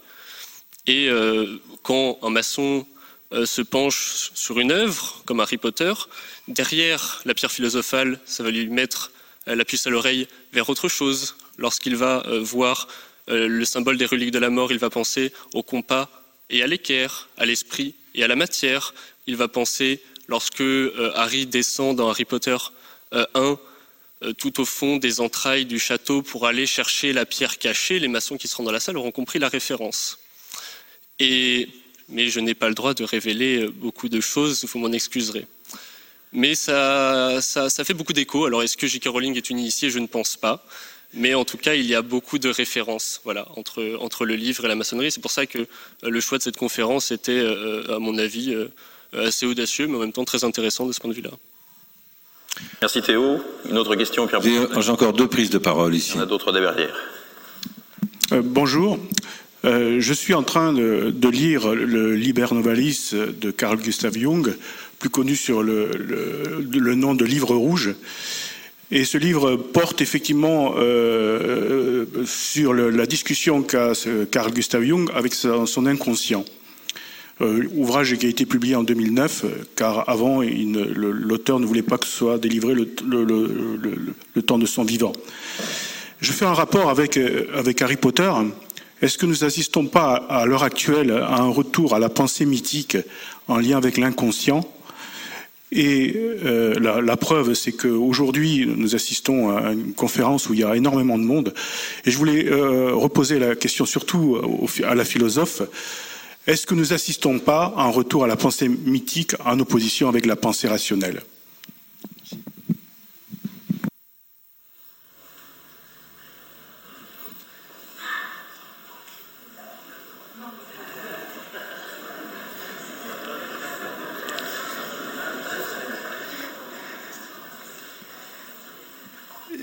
Juste pour introduire la réponse de, de, de, ma collègue, euh, il y a certainement un, retour de la, de la, de la, pensée, de la pensée mythique, euh, mais peut-être que le mot retour ne me, me, satisferait pas, dans la mesure où euh, si l'on si considère la, littérature de langue anglaise, euh, énormément de, de, de, livres euh, de comment dire de best-sellers euh, du XXe siècle, euh, que ce soit aux États-Unis euh, ou, en Grande-Bretagne, enfin dans le domaine dans le euh, anglo-saxon en général, se, réfèrent à des configurations euh, des configurations mythiques.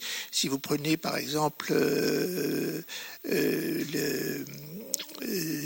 les, livres de enfin, tout, l'ensemble de, ce qu'on appelle la science-fiction américaine, elle est extrêmement nourrie de, de, thématiques euh, mythiques et souvent d'une érudition, euh, d'une érudition euh, mythique.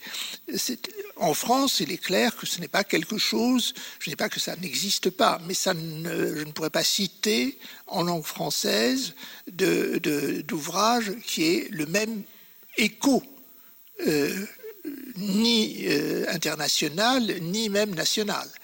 Donc, euh, euh, je ne suis pas sûr que le mot retour soit euh, adéquat pour décrire ce qui, se, ce qui se passe.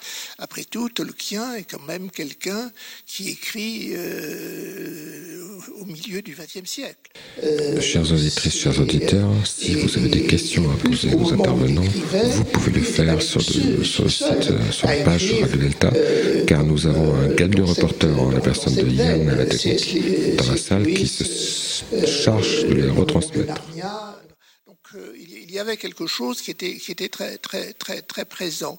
Euh, le sentiment qu'il y a un retour, je pense, est, lié à une perception me semble-t-il, plutôt franco-française.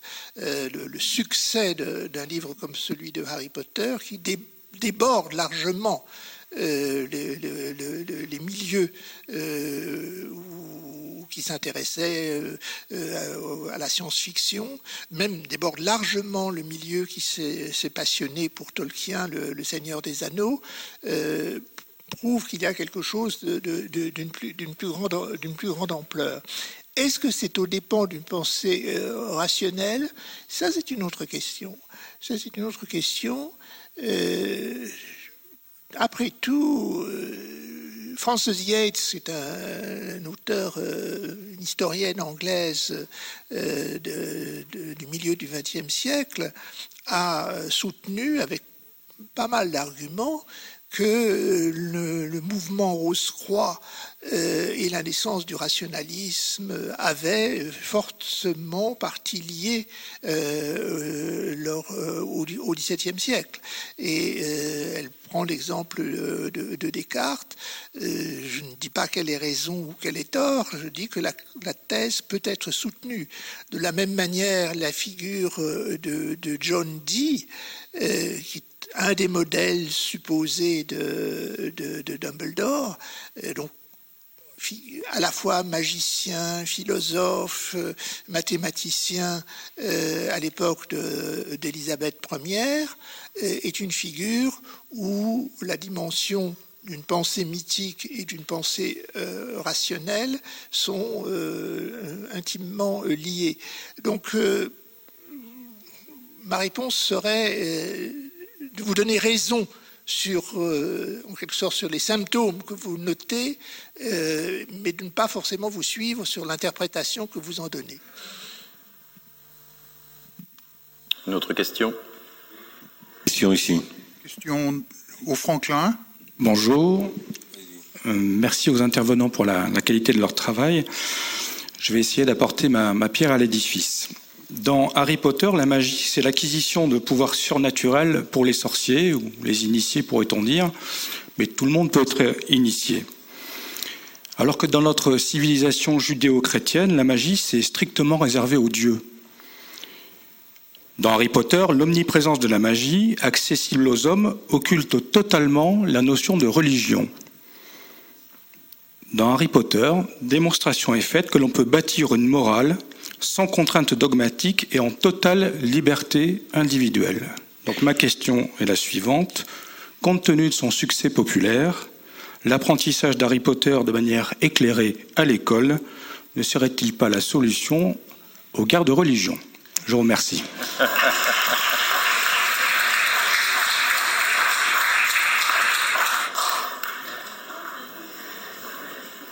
Une réponse?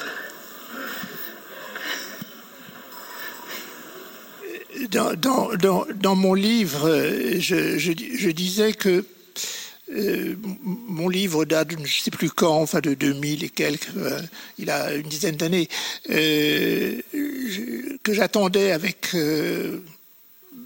espérance, entre guillemets, c'était ironique, le, jour où, euh, les autorités religieuses dans quelques pays interdiraient la lecture de Harry Potter.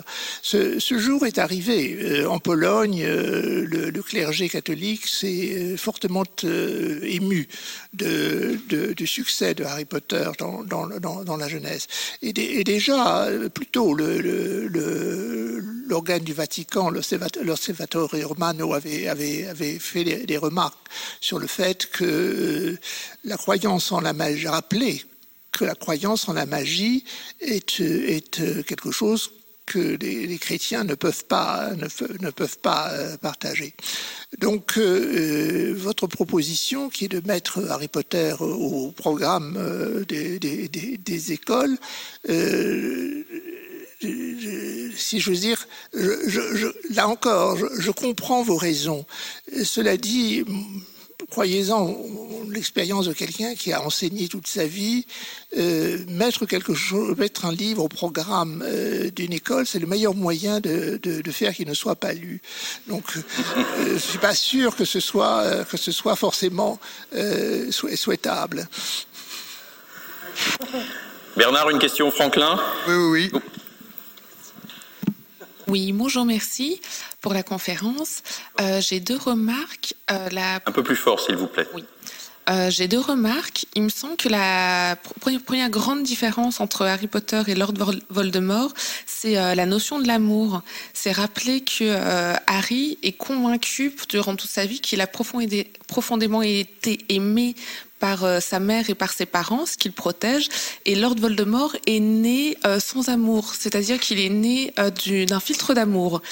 Et la question entre les, les, différences aussi, ce serait comment est-ce que deux êtres qui ont tout perdu très très tôt peuvent évoluer et avoir des ambitions différentes quand l'un a été aimé et l'autre non.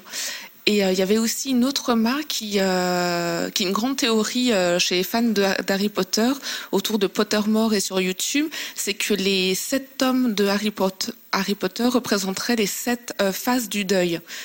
donc du déni au premier tome jusqu'à l'acceptation, voire l'accueil de la mort au dernier, en passant par la colère et, et ainsi de suite. Voilà, merci. Marianne.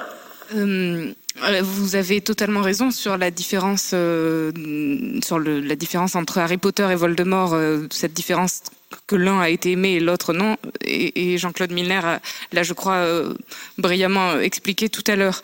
leur évolution, évidemment, est très différente. Vous avez raison d'évoquer le filtre d'amour dont nous n'avons pas parlé et qui atteint un personnage extrêmement euh, savoureux de la saga, qui n'apparaît pas dans les films, et qui est Mérope, la, mère de Tom Jedusor, qui, s'éprend d'un moldu, s'appelant Tom Jedusor, senior, euh, d'un moldu très beau, et qui évidemment ne, tombe pas amoureux d'elle, et qu'elle, dont elle s'attire les faveurs grâce à ce filtre d'amour. Et elle d'après Dumbledore, car nous n'en savons rien, elle, euh, elle aurait cessé de lui donner ce, ce, ce, filtre, ou du, moins c'est c'est ça, c'est le filtre d'amour, hein, oui. Euh, croyant qu'elle pourrait être aimée pour elle-même, et, lorsque Tom Jedusor senior réalise ce qu'il a fait, il l'a épousée et, il lui a fait un enfant. Il, il, est, il est horrifié et il retourne sur ses terres à, Godric Solo. Et la pauvre Mérope en perd euh, tous ses pouvoirs, ce qui est une leçon qui revient dans la saga à plusieurs reprises. Que ça arrive aussi au personnage de Tonks, qui est un personnage qui dans les livres et aussi extrêmement intéressant, trop peu creusé dans les films, mais elle aussi perd ses pouvoirs car elle souffre d'une blessure d'amour. Euh, et euh, c'est très intéressant euh, cette idée-là. Et il y avait une dernière question que j'ai oubliée. Il y avait une question à la fin. Je, ah oui, cette phase du deuil, je l'ai lu, cette théorie, euh, évidemment, euh, et malheureusement, je n'ai aucune capacité à y répondre. Je, je, ne connais pas cela. Euh, vous ne le savez peut-être pas, mais nous sommes en direct sur une radio qui s'appelle Radio Delta, qui est une radio qui, qui diffuse exclusivement sur Internet. Radio maçonnique, hein, Delta, voilà. Et euh, nous avons une question d'un auditeur. Bonjour, oui tout à fait. Donc on a beaucoup de réactions et de, questions de nos auditeurs. On en a sélectionné une pour vous. C'est est-ce que la littérature moderne de fantasy ne serait finalement que la répétition des mythes fondateurs tels que gravés dans la, Bible, dans la Bible et l'Iliade et l'Odyssée? Est-ce que ça répond à un besoin de quête, de recherche de sens pour nous dans notre société contemporaine?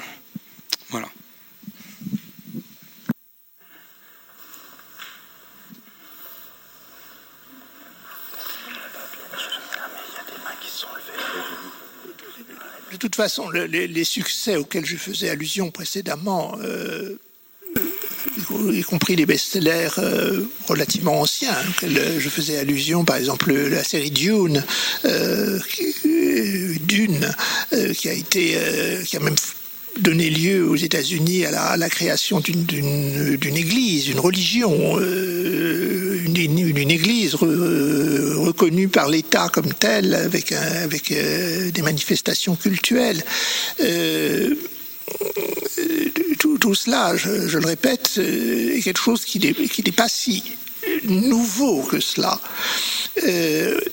Euh, le cas de la science-fiction aux États-Unis est extrêmement intéressant euh, dans la mesure où les plus les, les, les, les sagas euh, les plus plus importantes et, Dune en fait partie. C'est une très très belle saga, magnifique, euh, tout à fait digne de comparaison avec Le Seigneur des Anneaux, totalement différente en termes de, références mythologiques, mais très euh, en termes de, beauté tout à fait, tout à fait digne de comparaison.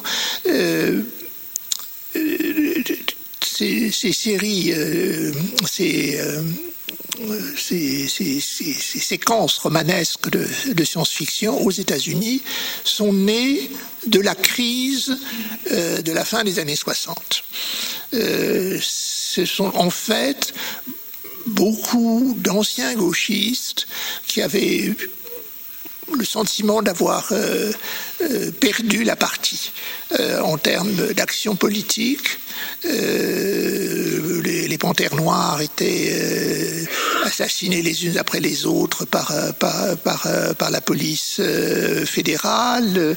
Les, divers groupes activistes étaient dispersés,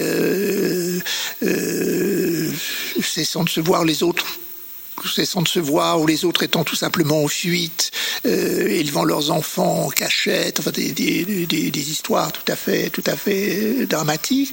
Et ça donnait lieu à une, cette, littérature, qui est une littérature euh, où, en quelque sorte, je, dirais que aux États-Unis, euh, la perte euh, de sens dans de l'action politique a donné lieu, de l'action politique révolutionnaire, euh, a donné lieu à euh, une forme de littérature qui prend la science-fiction comme, comme support.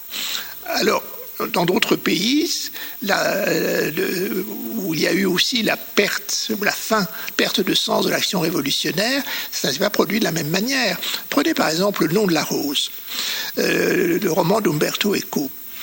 Euh, est absolument clair pour quelqu'un qui, connaît euh, à la fois l'histoire du mouvement franciscain dont il est question, mais aussi l'histoire du mouvement gauchiste italien. Il se trouve que je connais les deux. Euh, il est tout à fait clair que le, roman de la rose, le nom de la rose, est une allégorie de ce qui se passe dans le gauchisme italien. Que la bibliothèque, la grande bibliothèque qui brûle à la fin du livre, c'est la grande bibliothèque qui recueillait tous les textes de ce qu'on peut appeler la tradition révolutionnaire à laquelle n'importe quel révolutionnaire euh, gauchiste, y compris euh, en France, se référait.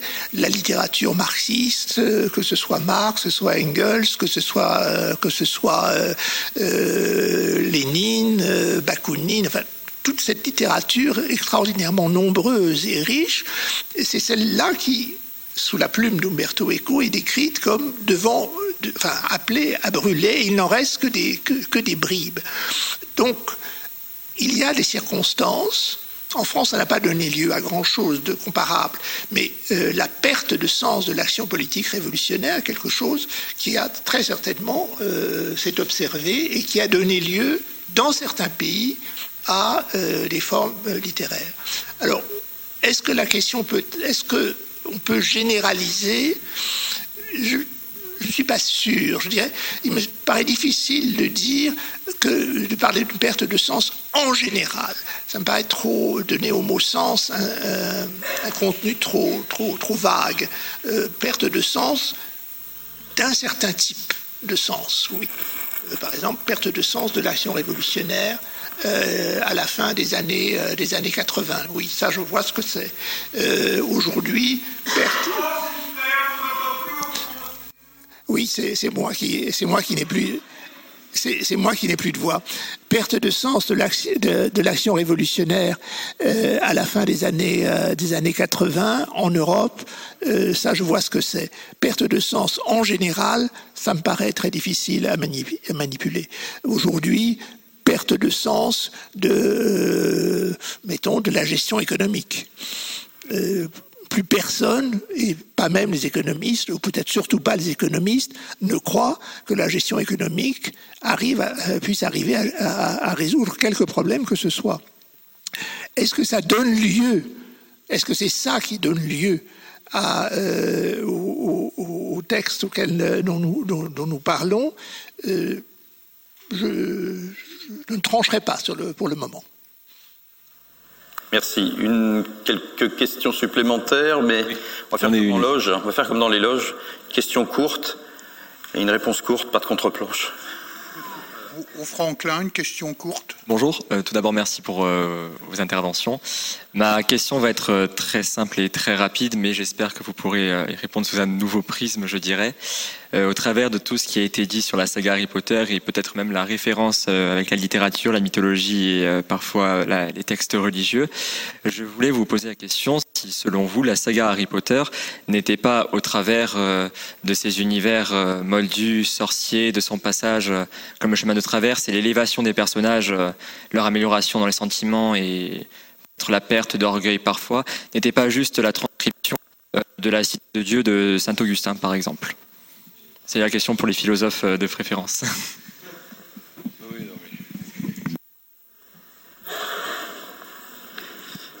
Allez, Marianne. Je n'y avais pas pensé, mais décidément, quelle richesse alors dans cette saga. Euh, je, m'attendais, en écoutant votre question, euh, est-ce que vous, disiez que ça, c'était une saga extrêmement euh, philosophique, tout simplement oui, qu'elle elle manifeste euh, une forme d'apprentissage, comme on l'a dit, d'éducation, et qui peut se répercuter dans d'autres domaines que la philosophie, un apprentissage autre que la philosophie, sans doute. Ça, je n'ai pas les clés pour le lire, mais et sans doute, on peut faire une lecture augustinienne de la saga, euh, j'imagine aussi. Elle est, très. Ou euh, à travers l'histoire, comme on l'a évoqué, la science. Il y a des très beaux livres sur la science aussi chez Harry Potter. Merci. Alors, euh, j'ai encore deux questions ici. Peut-être une question au Franklin. Oui, oui. Et nous ferons une petite conclusion. Merci. merci pour vos interventions. je pense que parmi tous ceux qui ont attendu à la porte des librairies la sortie du dernier volume de Harry Potter, Parmi ceux-là, il y en a beaucoup qui vont se réveiller cette nuit pour voir le troisième épisode de la saison 8 de Game of Thrones. Et, je pense que euh, dans ces deux sagas, euh, le traitement des valeurs que sont la liberté, la morale, le devoir, la sagesse, etc., euh, est à peu près équivalent. Si ce n'est qu'au travers d'un ouvrage que vous avez écrit, Madame Chaillan, ben, il y a à peu près trois ans, ouvrage dans lequel d'ailleurs vous pronostiquiez une fin possible pour la série, et vous n'êtes pas encore démenti aujourd'hui. Euh, c'était à la fin de la saison 5.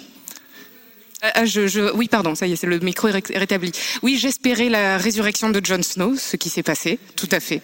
Et donc vous pronostiquez une fin possible et à ce jour, euh, elle est encore possible. Donc laquelle pronostiquai-je Je ne me rappelle plus. Oh, je, vous renvoie à votre ouvrage.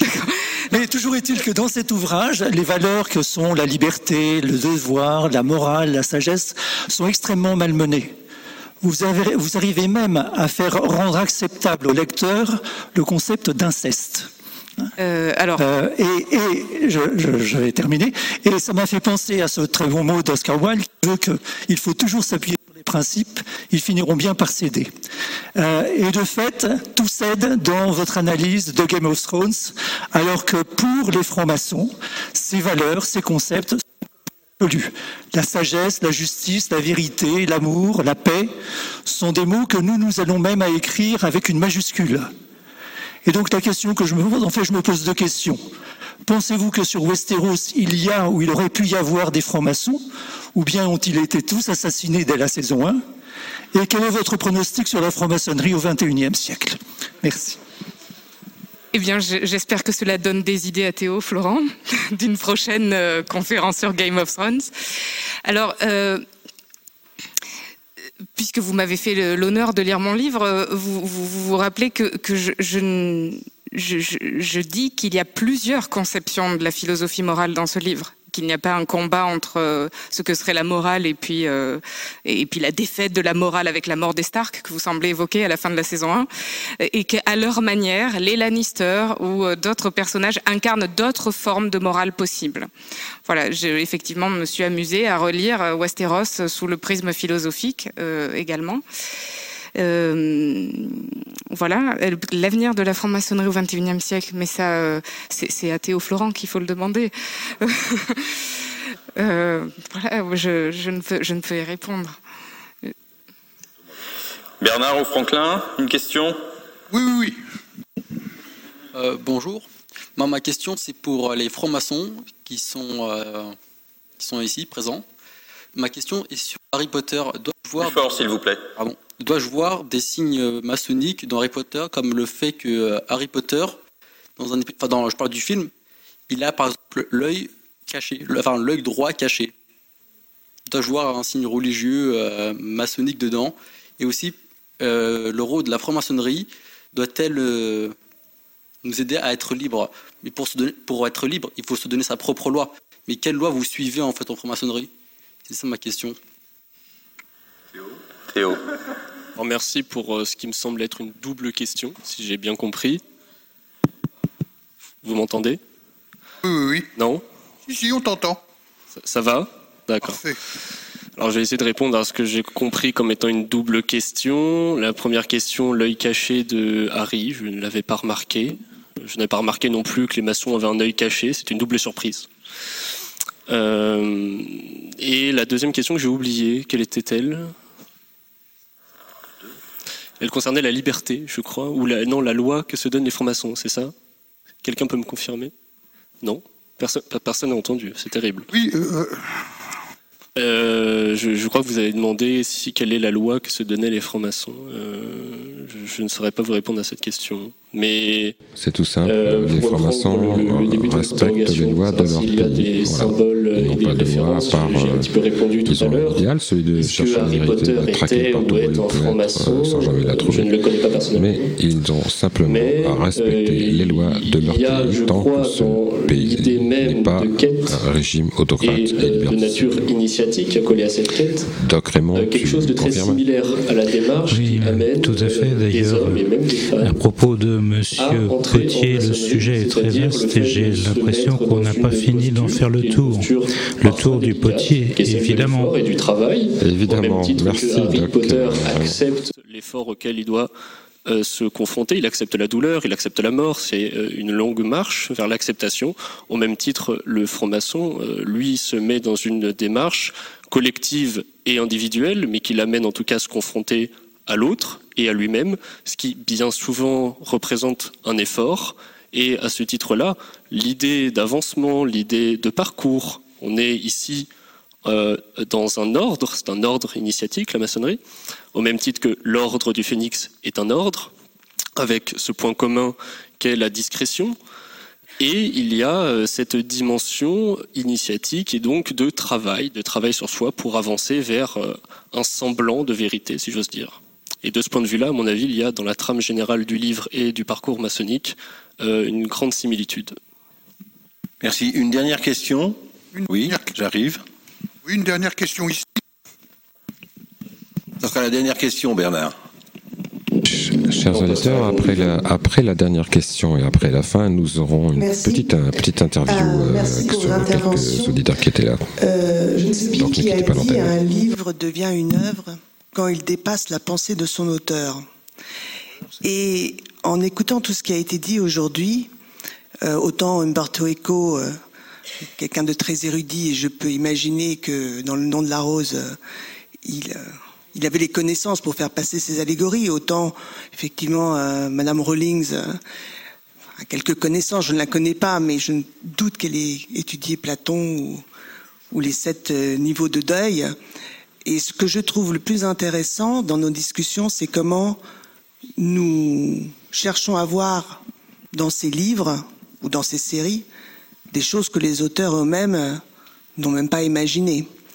Et je voudrais avoir votre avis sur pourquoi nous faisons cela. Merci. Euh, pourquoi on décortique les œuvres? Je, pense que euh, l'avantage d'un mythe, je suis profondément persuadé du fait qu'Harry Potter est un mythe, en cela qui répond à cette forme. Vous savez, euh, très souvent les mythes euh, répondent à cette même structure. Un départ, le départ du héros, qui se voit révéler généralement une, une vérité qui le confronte à, à son destin, généralement on lui révèle quelque chose sur son passé.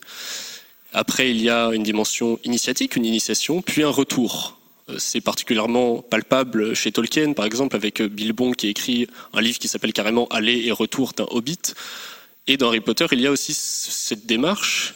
Euh, très généralement, on dit que c'est à partir de la fin du tome 4 où euh, Harry a fait son grand départ. Il va, par la redécouverte de son passé, s'instruire sur la destinée qui est la sienne et celle de la prophétie pour finalement y être initié, puis il y a un retour. Alors, en l'occurrence, c'est le retour, me semblait-il, de l'au-delà ou d'un entre-deux en tout cas.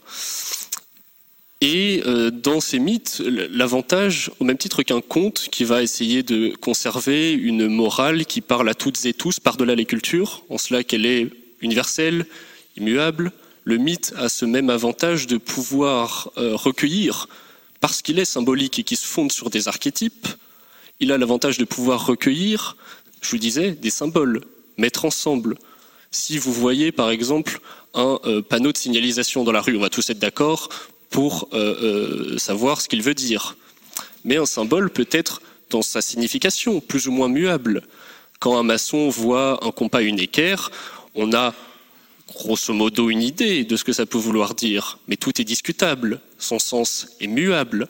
Au même titre, dans un mythe, comme dans Harry Potter, ça se fonde sur des archétypes, et il y a, à mon avis, beaucoup de choses à dire, et rarement des choses fausses, mais on s'en sert, c'est pratique, c'est une matière à se penser, ces mythes-là comme les contes. C'est pour ça que je suis très content, moi personnellement, d'avoir grandi en tant qu'enfant avec, parce que je les relis chaque année et j'y découvre à chaque fois des choses nouvelles pour euh, un texte euh, qui n'a, lui, pas changé, mais sa sémantique évolue au fur et à mesure parce que le lecteur évolue.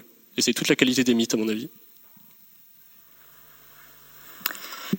Merci à nos trois intervenants pour cette participation. On peut les applaudir.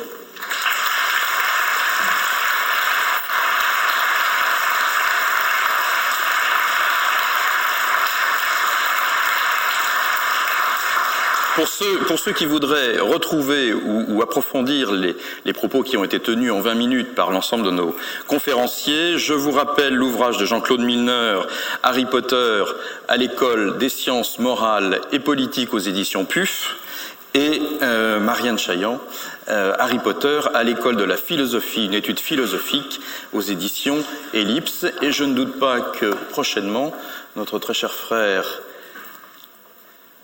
Théo se, voilà, se, produira sur, euh, nous produira un ouvrage sur Harry Potter et la symbolique maçonnique. Voilà. Et je laisse maintenant la parole au président de cette euh, cérémonie, qui est Jean-Claude Joly. Bravo, bravo à vous. Hein.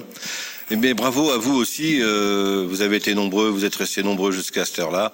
C'est quand même que apparemment ça vous a intéressé. Moi, je voulais simplement vous dire que je ne regarderai plus ou je ne lirai plus Harry Potter de la même façon après avoir entendu ce que j'ai entendu aujourd'hui.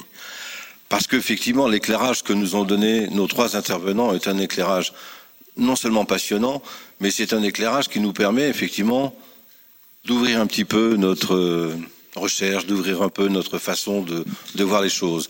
Alors je voulais vous remercier, vous dire euh, à très bientôt parce que nous aurons d'autres conférences tout aussi intéressantes que celle-ci et je compte bien vous voir euh, nombreux ici à la Grande Loge où vraiment nous, nous vous accueillons en sortant.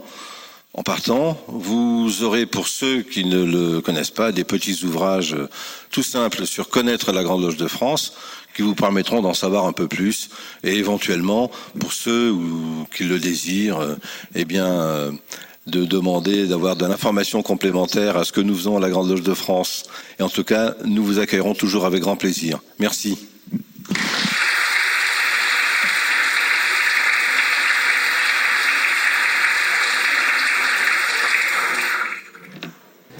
La conférence est achevée. La, foule, l'immense foule qui peuplait Poudlard aujourd'hui, euh, entièrement recréée dans le temple de la Grande de France, est en train de se vider il y a des chouettes qui volent, des, sorciers sur des balais, c'est quelque chose d'assez fantasmagorique.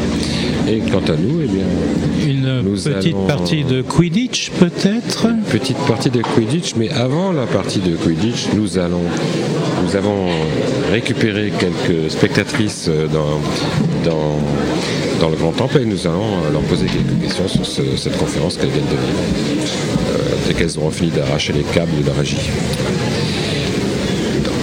quelques secondes. Nous avons donc euh, ici euh, Ingrid, Ingrid euh, que, bah, que les auditeurs de Radio Delta connaissent quand même pas mal parce que Ingrid est une chroniqueuse, régulière des Pierres Brutes, l'émission Gens de Delta. ici, Gadget Reporter, il y, a, il y a des jeunes, il y a des vieux, il y a de tout. Alors Ingrid, c'était comment cette conférence vue, vue de Poudlard d'en bas? Parce que nous, nous sommes sur la mezzanine avec une vue plongeante, mais nous n'étions pas en bas. Je ne sais pas, je me suis endormie. Alors Hendrix Non, c'était très bien. C'était bien C'était très bien, c'était impressionnant. Je ne pensais pas qu'il y aurait autant de monde à la Grande Loge de France pour ah parce que les deux temples sont pleins en de parler de Harry Potter et ça a été une très agréable surprise. D'accord. Est-ce que tu connaissais Harry Potter, euh, la saga, les films, les livres tout j'ai lu tous les livres plusieurs fois et j'ai vu tous les films. Et donc euh, c'est pas grave donc si le, l'intervenant numéro 3 a spoilé gravement la fin de toute la saga, l'avais déjà vu. Euh, ah bon? Alors qu'est-ce que tu en as retiré? Est-ce que tu as appris des choses du coup sur Harry Potter, puisque tu as l'air de bien connaître le sujet?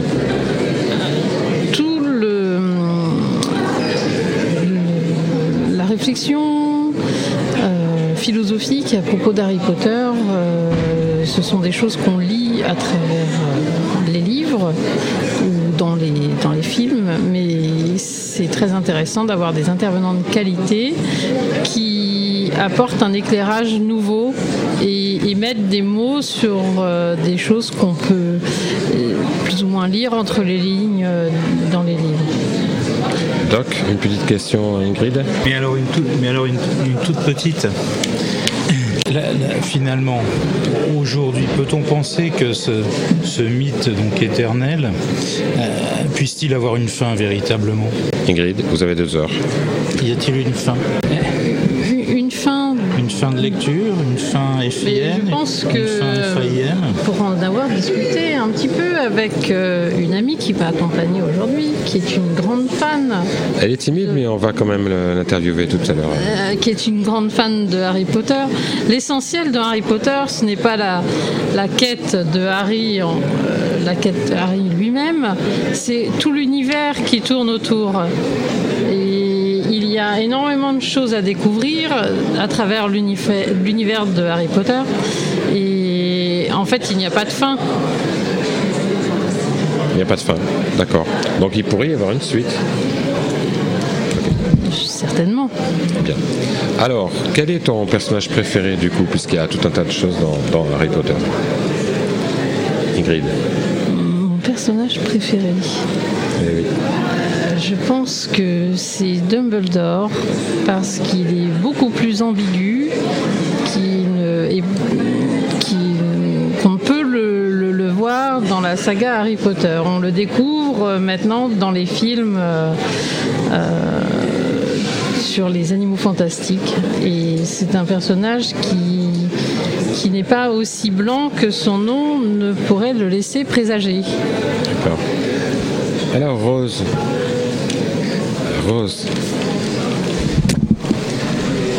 Rose va nous dire quelques mots sur cette conférence. Rose est une grande fan de Harry Potter qui connaît euh, Harry Potter par cœur, si j'ai bien compris. C'est ça. Je connais Harry Potter depuis la sortie du premier livre. Je les ai tous lus en anglais d'abord quand j'étais petite et euh, du coup après en français j'ai suivi la plupart des tweets de J.K. Rowling et maintenant les animaux fantastiques. Alors cette conférence, est-ce qu'elle était intéressante pour quelqu'un qui connaît très très très bien Harry Potter ou très intéressante parce que j'ai pu approfondir des théories que j'avais déjà, pardon, j'avais déjà entendu parler et qui là ont été reprises, expliquées et détaillées. D'accord. Euh, quel est ton, ton, personnage préféré? Question que j'ai posée à Ingrid tout à l'heure. Dans la saga Harry Potter ou dans l'univers Harry Potter Alors dans la saga et dans l'univers. Dans la saga, je dirais Luna Lovegood. Et euh, dans l'univers, vraiment, Newt Scamander, donc Robert, euh, Norbert Dragono dans Les Animaux Fantastiques. Alors Luna Trucmuche, est-ce que tu peux nous euh, rappeler, qui c'est? Parce que je me rappelle vaguement, mais peut-être les auditeurs parlent moins. C'est une élève de Serre d'Aigle qui, entre autres, parle énormément. En fait, elle est très branchée sur euh, les contes, euh, tout ce qui est euh, fantastique dans le fantastique.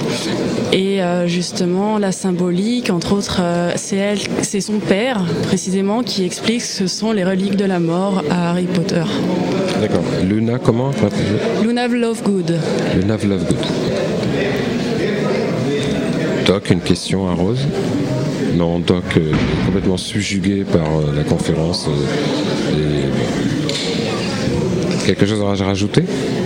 Non, mis à part euh, remercier pour ce qui a été fait, parce que vraiment c'était très très agréable à écouter. Eh bien, écoutez, chers auditeurs, euh, merci de nous avoir accompagnés. Doc Raymond, finalement, quelque chose à dire. Il vient de se réveiller, là. C'est cool. On m'a pas demandé, moi, mon, personnage favori. Ah oui, euh, alors, Doc Raymond, quel est ton personnage favori, toi eh Le, mien, c'est le Choixpeau, parce que tout le monde sait, je travaille du Choixpeau. Tu travailles du Choixpeau, tout à fait. La question est, quel est mon métier? La question est, quel est mon métier? Vous le saurez en écoutant Conversation autour d'un thé au safran, l'une des toutes nouvelles émissions sur Radio Voilà, quant à moi, mon personnage préféré, c'est la chouette. Nous rendons l'antenne à vous, Cognac.